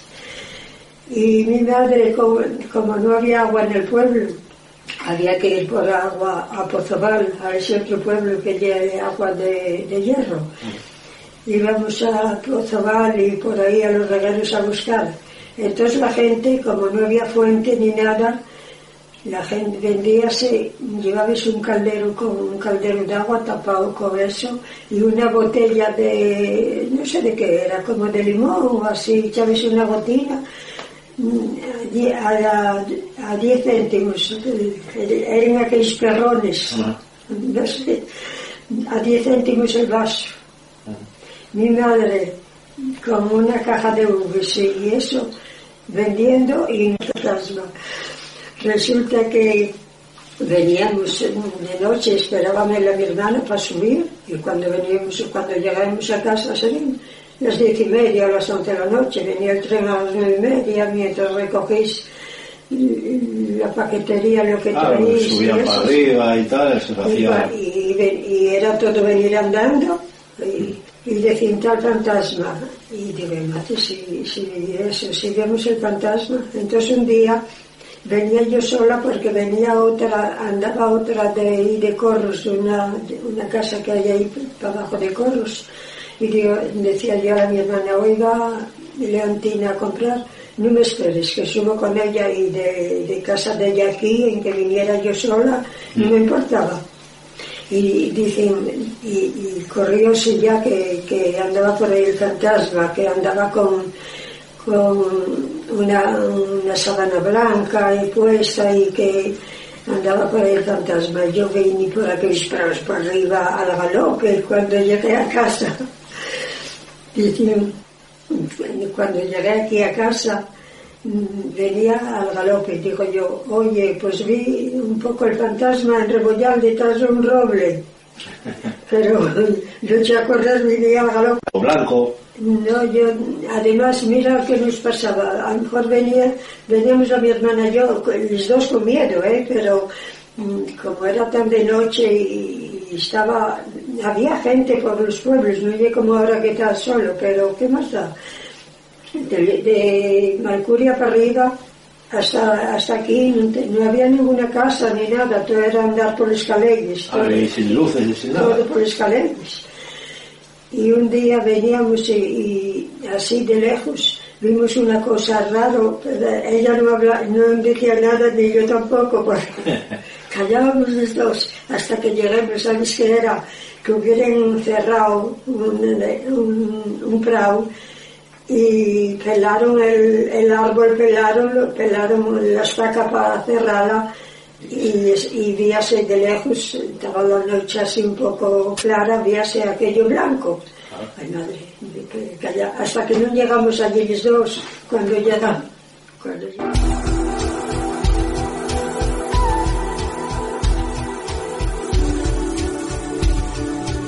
Pues como digo, ahí teníamos este estas dos entrevistas de lo que será ese programa que haremos, este fantasma de, de la cuenca del Naló. Intentaremos tener también al autor de este libro, Javier Pérez Campos, hablándonos de estos testimonios. Y ahí tenías, ¿no? Estas anécdotas también de cómo esos otros sustos, ¿no? De que una simple bolsa, un simple árbol pelado, era tal la, la sugestión que tenía en aquella época la gente con este fantasma que llegaban a ver el fantasma en muchos sitios también, ¿no? Incluso que eran simplemente pues estos sustos que llevaban. Pues sin duda este fantasma estará con nosotros en más ocasiones porque seguimos investigando sobre él y queríamos que escucharas estas entrevistas. Pues bien, ahí teníamos a los testimonios tanto de Pancho el del Pinto y de la señora Maruja en el cual, bueno, nos comentaba que él había visto tanto en forma blanca como en forma negra, ¿no? Sábana blanca o sábana negra, ¿no? Y también nos comentaba, como podéis haber escuchado, tanto en la, en la guerra civil, bueno, cuando aquellos eran los, los maquis, ¿no? Por aquellos pueblos mineros en la guerra civil. Maruja, bueno, pues eh, habéis escuchado que tanto ella como su hermana eh, pudieron ver, o supuestamente creo que vieron en- subiendo hacia su casa esta, esta forma de fantasma blanca, que bueno, dicen que confundieron con un árbol, pero bueno, por aquel entonces, como ella nos eh, relataba, que en aquellos tiempos eh, era poca la gente que había en aquellos pueblos y bueno, no había apenas luces en los caminos y la noche, como ella decía, no era tampoco muy clara y salieron disparadas hasta llegar a su casa, ¿no? Entonces, algo tuvo que ver ahí, tal vez el, el miedo colectivo, porque tanto como las dos hermanas, bien decía Maruja que ni ella le preguntó ni ella hablaba tampoco, ¿no? Entonces algo había ahí que, que realmente las asustó para salir corriendo hacia su casa. Solo Rebollo, tiempo para navegar a través de ya no de los misterios, sino de las redes. Sí, exactamente. Vamos a, a innovar nuestro puente de mando, vamos a organizar un poco mejor nuestros eh, sensores, nuestras brújulas. Dejamos la brújula y el sextante para poner un plotter, un GPS. Exactamente, un GPS bueno, bonito y barato, porque bueno. Poco, porque no da el presupuesto para más, pero bueno, la verdad que sí, vamos a, a bucear un poquito entre esas redes que hay por ahí sumergidas también y, y en el espacio. Pues bien, vamos a conocer ese, ese espacio que, como decimos, viene de la mano de nuestro compañero Carlos Lillo. Nos vamos con ese Click Cyber News. Click Cyber News con Carlos Lillo.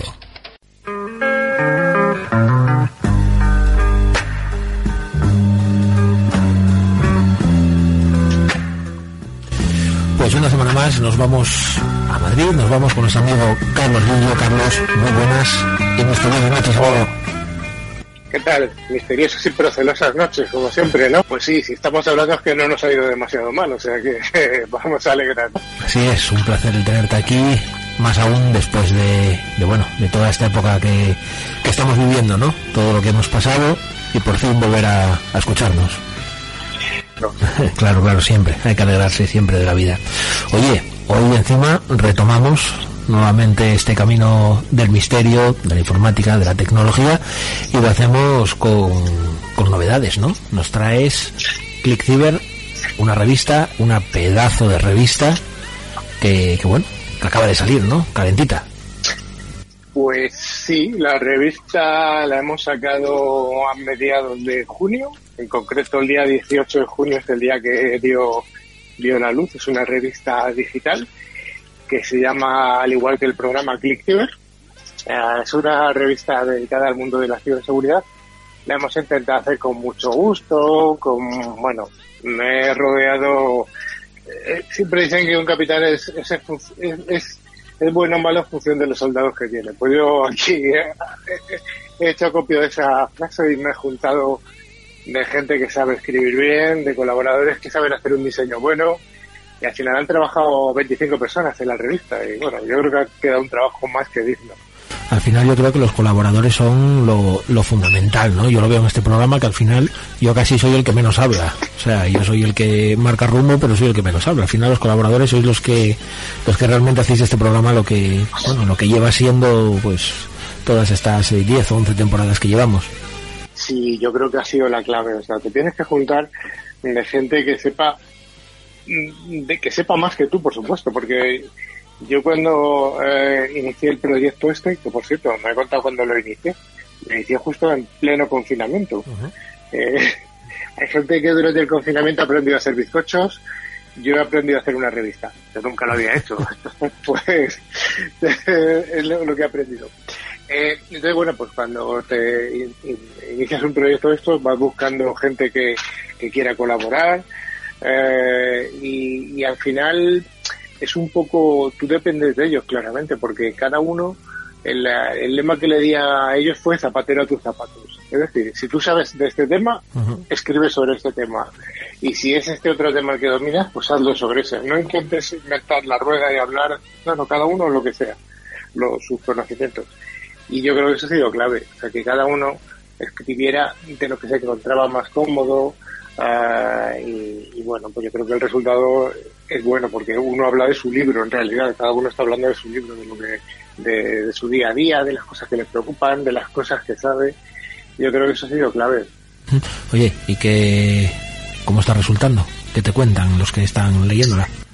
Pues mira, te cuento. La revista uh, la hemos sacado eh, hace, ya te digo, hace muy, muy, muy, muy poquitas horas. Y en menos de 24 horas, en menos de 24 horas de que, desde que la di publicidad a través de redes sociales y tal, ha tenido más de 1.500 descargas. Uh -huh. eh, entonces, me parece una pasada. Yo no sé lo que va a pasar dentro de una semana, pero las críticas que están teniendo son muy buenas. Eh, hombre, la ventaja que tiene es que es una revista gratuita. Eso es importante, ¿no? Pero, pero sí, estoy teniendo unas críticas muy buenas. Eh, hemos tenido la fortuna de tener gente que paga por estar en la revista, anunciantes, que en estos tiempos no es fácil y sí que hemos conseguido gente que paga porque sí que hay gente a la que hay que pagar para la revista. Eh, hay maquetadores, hay editores, hay fotógrafos que hay que pagarles. Entonces, eh, aunque sea gratis para el público, su elaboración no es gratuita. Entonces, pues estamos francamente contentos por eso, porque lo que estamos viendo es que la gente está contenta. Eh, yo invito a la gente a que le eche un vistazo. Esta mañana me hacían otra entrevista en otra en otra emisora de radio de aquí de Madrid y, me preguntaban por eso, ¿no? Que, que qué tal qué tal funcionaba una revista digital. Y yo les explicaba que es que en el sector este de la ciberseguridad o de las tecnologías de la información no tiene mucho sentido sacar una cosa en papel. No, ya no, no tiene sentido porque todo el mundo trabaja digitalmente. No, no se entendería. Entonces, bueno, pues eso ha sido también otra de las, yo creo que otro de, otro de las claves del éxito que está teniendo, ya os digo, en poquísimas horas que lleva a la luz pública. Oye, encima empezáis eh, a lo grande, 100 páginas. Sí. Os vinisteis arriba, pero vamos. Pues fíjate que no ha sido buscado lo de las 100 páginas. Me lo ha dicho esta, eh, esta mañana, me lo comentó él, porque los retoques se han hecho hasta ayer a última hora. Esto ha sido un dolor doloroso de rehacer, rehacer y tal. Y ayer a última hora me dice, sí, sí, sí, sí, ayer a última hora me dice eh, el coordinador de producción, me dice, oye, ¿sabes cuántas páginas tenemos? Digo, pues no. Me dice, 100 clavadas, 100, no 199, 100. Y fue, ha sido una casualidad. O sea que, Ah, ¿Por qué eh, tan...? eh, Carlos, si no te dicen que hasta aquí hemos llegado, tú llegas hasta las 125, ¿no? no ha sido así porque ten en cuenta que es una revista eh, que, es- que cada artículo está escrito por un colaborador. Tenemos más de 15 colaboradores que han escrito un- cada, cada uno su artículo y hombre, se les ha dado unas directrices. Se les decía, un artículo 800 palabras. Ah, había algunos que tenía más y otros que tenían menos. Había, pero había que ajustar bastante. Y, pero ha sido casualidad lo de las 100, eh, de verdad. No sé las siguientes si serán 120 o, o 100. Pero yo creo que se hace bastante amigable. Si la vos- vosotros ya la habéis echado un vistazo. Pero se lee muy bien. Hemos buscado eh, unas directoras de arte que hicieran un diseño gráfico muy muy amable, muy divertido, hasta los códigos de colores que se han utilizado, la tipografía, está todo muy, muy, muy, muy cuidado. De hecho, una como curiosidad, una de las personas que escribe es un altísimo directivo de la segunda empresa de comunicación más importante de España. Y, em, y está sorprendido, está diciendo que me vais a quitar al final el trabajo, ¿no? No, no, no vamos a llegar a eso, pero sí se sorprendido de la, de la calidad, no, no solo de los artículos, que eso lo damos por hecho, sino de, de la maquetación, del cuidado con el que está hecho. Es, eh, yo creo que es un trabajo fantástico. Una apuesta arriesgada, no solo por no solo por las por las 100 páginas, sino porque hoy en día eh, en una época en la que la gente lo quiere todo todo narrado, todo visual, eh, llámese videoblog, llámese, llámese bueno, YouTube o cualquier plataforma, eh, hacer leer a la gente hoy en día eh, es complicado, ¿eh? Pues Cada sí vez y leemos- no. Cada vez leemos menos, a no ser que sea Cada vez- Facebook, Twitter o cosas estas. Cada vez se lee menos, pero yo creo que el formato digital de la revista facilita que la gente no se encuentre extraña. Sí que es cierto que hay mucha, la mayoría de la gente joven no lee en papel, vamos, eh, no sé si leerán su contrato de trabajo en papel, pero poco más que eso. Pero sí que está todo el mundo acostumbrado a utilizar su iPad, su teléfono móvil, su, su PC para leer. Y yo creo que eso ha facilitado está facilitando de alguna manera que esta revista tenga una salida grande y que la gente no le dé no le dé pereza leer un artículo que lo vas a leer en un, en un par de en un par de tiempos y lo dejo y mañana me leo otro que lo tengo aquí en el móvil que yo creo que contrariamente a lo que pueda parecer una en un, artículo más o menos sesudo al haberlo hecho digital yo creo que facilita esa lectura porque sí que es cierto que que, cada vez se lee menos en papel. Yo sí que sí, yo sigo leyendo en papel, pero libros y tal, y revistas, pero lo que es cierto es que la gente, cuanto menos edad tiene, menos lee en papel. Y hoy en día que el papel va poco a poco desapareciendo, últimamente, bueno, ya vemos con esto del COVID-19 que poco a poco el papel va desapareciendo en muchos sitios, ¿no? Periódicos hasta hace poco no se podían leer, poco a poco va desapareciendo, ¿no? Pues sí, fíjate, también esta, esta mañana en la entrevista esta que te digo que, que estaba, había, eran varios periodistas y, y uno de ellos, Fernando Jauregui, decía que, decía, a ver, yo vivo en un pueblo del norte de Madrid, en Tres Cantos, un pueblo que está a 15 kilómetros o así de Madrid. Dice, y allí antes había 20 kioscos en el pueblo este y ahora hay uno. Efectivamente, o sea, ya no solo por el COVID, esto es algo que yo creo que es imparable, o sea, las ediciones en papel o, hay gente que despectivamente habla de ediciones de árbol muerto, ¿no? Pues es verdad, también nos cargamos el planeta con los papeles. Eh, yo creo que están abocadas a desaparecer.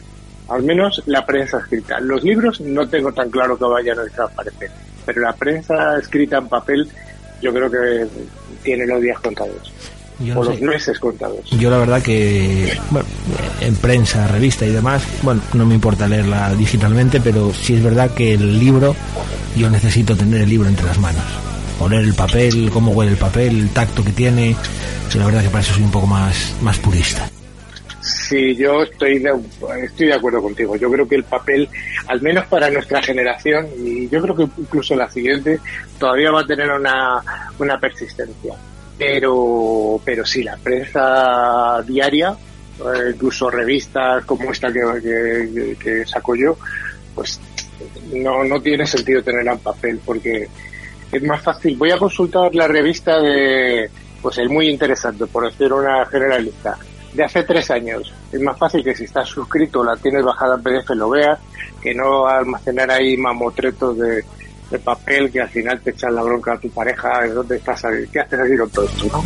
Pues sí, pues es verdad. Oye, Carlos, ¿y qué nos podemos encontrar dentro de este, de este baúl de los sustos de 100 páginas que acabáis de publicar? ¿Qué nos podemos encontrar? Pues yo creo que mi- menos mi editorial, que es lo más estúpido, lo demás es todo muy interesante. Entonces nos encontramos con eh, artículos que ha hecho la revista eh, con varias secciones, como no podía ser de otra manera, y hay unas secciones que hemos llamado para todos, que, que su nombre dice ya lo que esperamos de ellos, que sean artículos que todo el mundo los puede leer, cualquier persona, porque son artículos eh, de temas de los que hablamos aquí en el programa, como fake news o, o la historia de la ciberseguridad o noticias, muy, o sea, artículos muy, muy para todo el mundo. O tenemos una, tenemos una sección de para empresas que son artículos ya un poquito más específicos para empresas. Tenemos artículos que han escrito algún profesor universitario, ah, artículos ya y luego ya hay unos artículos en profundidad, un área técnica que le llamamos, que ahí tenemos un par de hackers que han destripado, han hecho lo que en el mundo de la ciberseguridad se llama el reversing, que es lo más complicado que hay, que es de un malware, de un, de un virus, destriparlo y saber lo que hay dentro.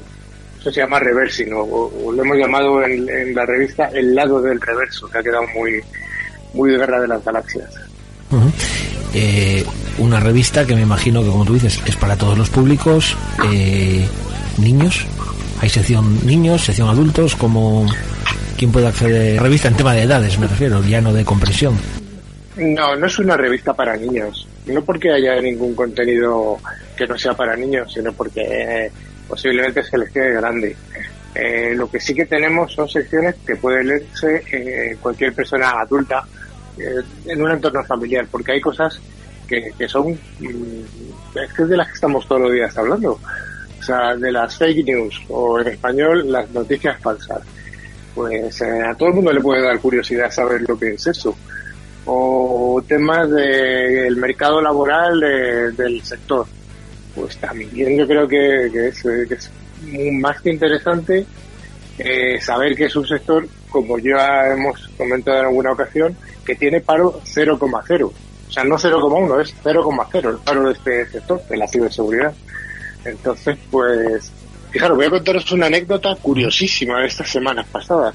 La Dirección General de la Policía eh, ha diseñado un curso gratuito de estos universitarios que están ahora muy de moda por internet. Se llaman, las iniciales en inglés son MOOC, que son como una especie de máster, pero gratuitos.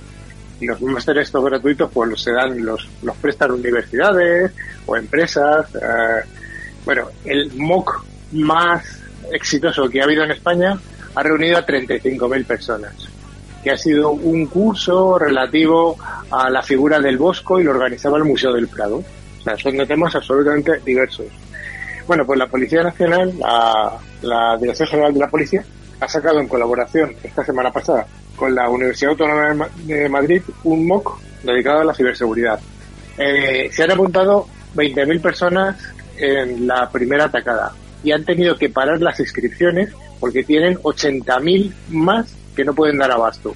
No pueden dar abasto porque esto es una plataforma al final de, teleformación y reciben servidores. Y los servidores se habían caído, no daban abasto. O sea, 100.000 personas, tres veces más que el curso más grande de toda la historia que ha habido en España. Esto nos da un poco la idea del interés que tiene esto de la ciberseguridad. Claro, lógicamente cuando se comenta esto de que hay paro cero y además de los trabajos que hay pues están bastante bien pagados, pues a la gente le motiva, lógicamente. O sea que, que, que, lógicamente es un sector que yo creo que es muy atractivo para, para, para el público en general. O sea, respondiendo a tu pregunta, sí. Yo creo que es una revista que este tipo de revistas, además es bastante divulgativa y tal, yo creo que a la gente cada vez le va a interesar más. Oye, Carlos, acabamos de estar hablando con, con Juan Jesús Aro Vallejo, con Juan G. Vallejo, y yo una de las Ujú. hablábamos un poco de, del COVID-19, del coronavirus y demás, y una de esas teorías que los conspiranoicos están soltando ahora mismo es que si el 5G es eh, lo que ha propiciado el coronavirus. Juan evidentemente nos decía que, que, que no, evidentemente, que era una, una gran estupidez el pensar eso, pero yo te pregunto, ¿no? Más allá de eso, evidente, evidentemente, sabiendo que no tiene nada que ver, el 5G perjudica, puede ser perjudicial para la salud. Fíjate, te voy a hacer, te voy a responder con una pregunta. ¿El 3G mató a la humanidad? Evidentemente no. ¿El 4G mató a la humanidad? Tampoco. Bueno, pues cada uno de esos tres XXGs hubo corrientes eh, de opinión que decían que esto iba a destruir el planeta porque iba a matar a los humanos, iba a destruir nuestro ADN, iba a matar a las abejas y además iba a hacer que todas las parejas eh, se convirtieran... eh, son chorradas, son chorradas, son como los antivacunas, es lo mismo, es, es el mismo caso. De hecho, de hecho No se ha demostrado jamás que, que ninguna tecnología eh, radioeléctrica eh, perjudique de forma notable a, a la salud. Una cosa es que te pongas delante de una antena que está emitiéndote 2000 volt, 2000 vatios y estés delante de ella toda tu vida. Pues eso no va a ser bueno. De Pero hecho- vamos, hecho, las el- potencias. el 5G utiliza bandas que ya existían, ¿no? Creo, no sé, por lo que tengo entendido. Porque, bueno, de hecho estamos que aquí viendo... hay una Sí, sí, claro, Estamos- están reutilizando eh, frecuencias. Te lo digo porque de hecho eh, estamos eh, cansados estos días de ver en la televisión que hay que resintonizar el TDT porque ese ancho de banda y demás va a ser utilizado por el 5G. Entonces, Fíjate, fíjate incluso volviendo más atrás en el pasado, voy a recordaros una cosa que, que surgió cuando, cuando se empezó a utilizar la telefonía móvil en España de forma masiva. Estoy hablándote de finales de los años 90, 96, 97, 98, por ahí. Entonces llegaron las noticias de que el, el, el, eh, el número de tumores cerebrales iba a aumentar de forma exponencial. Esto han pasado ya 30, 25 años. ¿Ha aumentado eso? No realmente eh, son, eh, yo creo que estas fake news, volvemos a la palabra de, de, de- antes, o incluso bulos, o como queramos llamarlo, bueno, pues son muy atractivas. Las teorías conspiranoicas son, son muy atractivas. Y hay gente que se lo cree todo y pues está deseando pensar que los chinos han diseñado un virus. eh, cuando no, no hay tecnología para hacer eso, vamos, no. Yo creo que, vamos, estoy convencido de que las tecnologías bien utilizadas, pues son, son eficientes y son seguras y sobre todo con el decalaje de años que llevamos utilizándolas ya habría acabado la humanidad varias veces y no ha acabado, no, eso no ha ocurrido todavía. de hecho tengo delante un artículo de David Marugán de tu revista que, que, Sí. bueno, habla un poco de eso, ¿no? De señales SDR, de bueno, un poco de todas estas señales. Ese articulista, esa, esa persona, eh, David Marugán, es un, es un experto en señales de radio es uno de los mayores expertos en España de codificación de señales de radio, de, de todo este tipo de cosas. Su artículo es muy es bastante tecnológico, aunque le dije que lo endulzara bastante, pero los próximos le voy a decir que vaya más a saco, que, que, que baje a- al barro. Y vamos a ver, todo el estamos rodeados de radiofrecuencias, pero es que esto no es nuevo. La humanidad vive rodeada de radiofrecuencias y las primeras y más importantes son las que nos llegan del sol. Eh, y esas eh, nos llegan 24 horas al día, excepto si estamos de noche, que rebotan en la luna. Eh, señores, eh, nuestro mundo es un mundo de radiofrecuencias. Eh, la naturaleza es así, la luz es así, la luz visible que vemos es una radiofrecuencia como otra cualquiera. Y efectivamente, las frecuencias que se están reutilizando en el 5G son las mismas que las de las señales de televisión. Por cierto, mucho más débiles que las que nos llegan a- por televisión. Muchísimo más débiles. Y nosotros, además, que somos gente de la radio, salvo a Bruno y yo, pues sabemos que es así. Pues Carlos Lillo, amigo, ha sido un placer retomar nuevamente este esta sección, volver a tenerte aquí y para presentar, claro está este esta esta nueva revista que acabáis de sacar que, que, que, bueno, no sé si el primer número son 100 páginas, no sé qué vais a hacer ya con, con el segundo número, si las vais a doblar o qué vais a hacer. Vamos a verlo, vamos a ello. De momento lo que sí que quiero decir es cómo se puede leer la revista, porque no lo hemos dicho. Eh, la revista es gratuita es verdad. y la forma más sencilla de bajarla es entrar en nuestra página web, que es clickciber.com y ahí está el enlace directamente para, para bajarla. Y tenemos por aquí esta canción, Carlos, que nos habías pedido.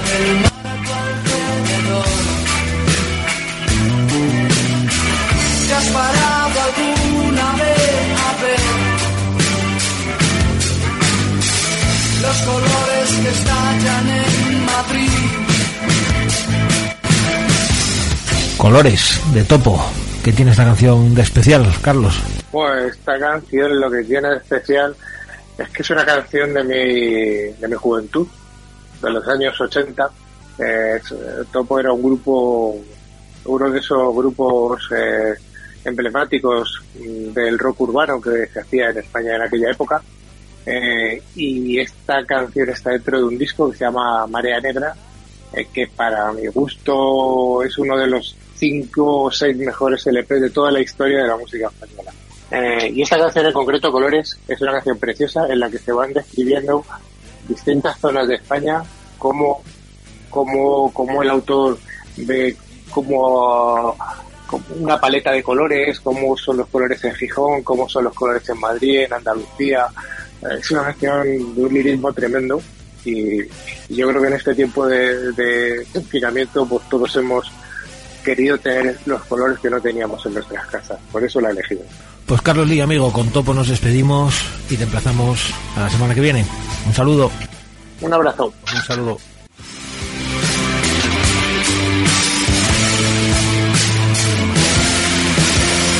Son los colores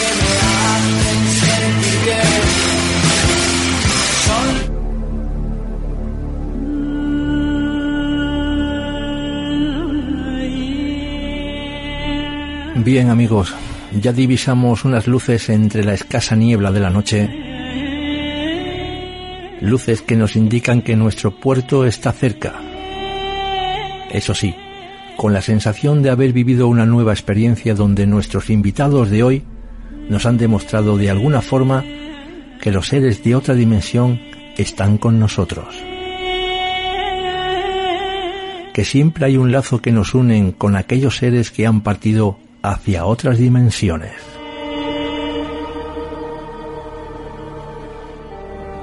Que los gobiernos nos siguen manejando e influyendo en nuestra forma de vida.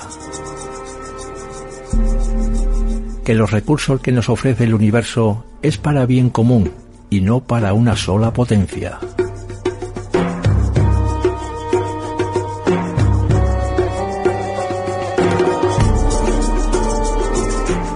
También hemos escuchado los testimonios de gente que se han atrevido a contar sus experiencias. Experiencias con fantasma, y esto quiere decir que no son solo personas que se lo inventan, y que con el riesgo de que los tomen de locos. Que no solo son leyendas, sino que para ellos llegó a ser algo real. Algo que para ellos quedó grabado en su mente. Así es, mis queridos amigos, fenómenos que ocurren cada día en distintas partes del mundo. Como decía al comienzo de este programa, el misterio no es un problema a resolver, sino una realidad a experimentar.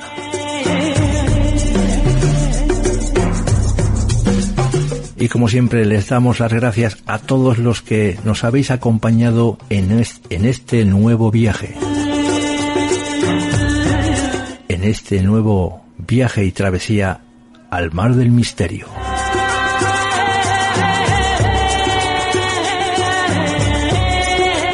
Tratando de cada viaje nos aporte algo nuevo, algo que nos ayude a buscar esas respuestas a esos fenómenos que nos rodean desde tiempos ancestrales. Otra historia más para nuestro cuaderno de bitácoras.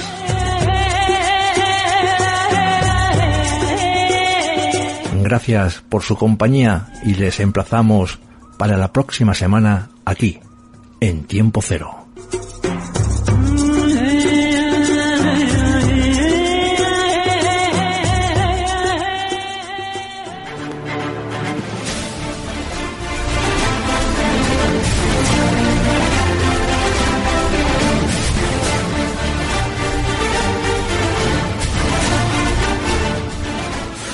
Pues amigos, ha sido todo un placer, pero ya toca, eso sí, con ese demasiado corazón, despedirse. Llega a su fin este viaje, capitán. Pues sí, eh, ya hemos llegado casi a puerto. Vamos a lanzar las sogas para amarrar el barco a ese costado para que nuestros invitados y todos aquellos que están al otro lado puedan descender de este buque fantasma, por así decirlo, este buque del misterio y preparar las nuevas cartas de navegación para el próximo programa que espero que sea tan tan vivo y tan bueno como este, ¿no? Pues esperemos que sí, nosotros, lo dicho, nos vamos despidiendo y como siempre ha sido todo un honor el sentirme escuchado por todos ustedes y hablo en nombre de toda la tripulación de este barco cuando les digo eso de nos vemos en siete días. Una semana. Hasta entonces, disfruten del misterio y que duerman bien, si pueden.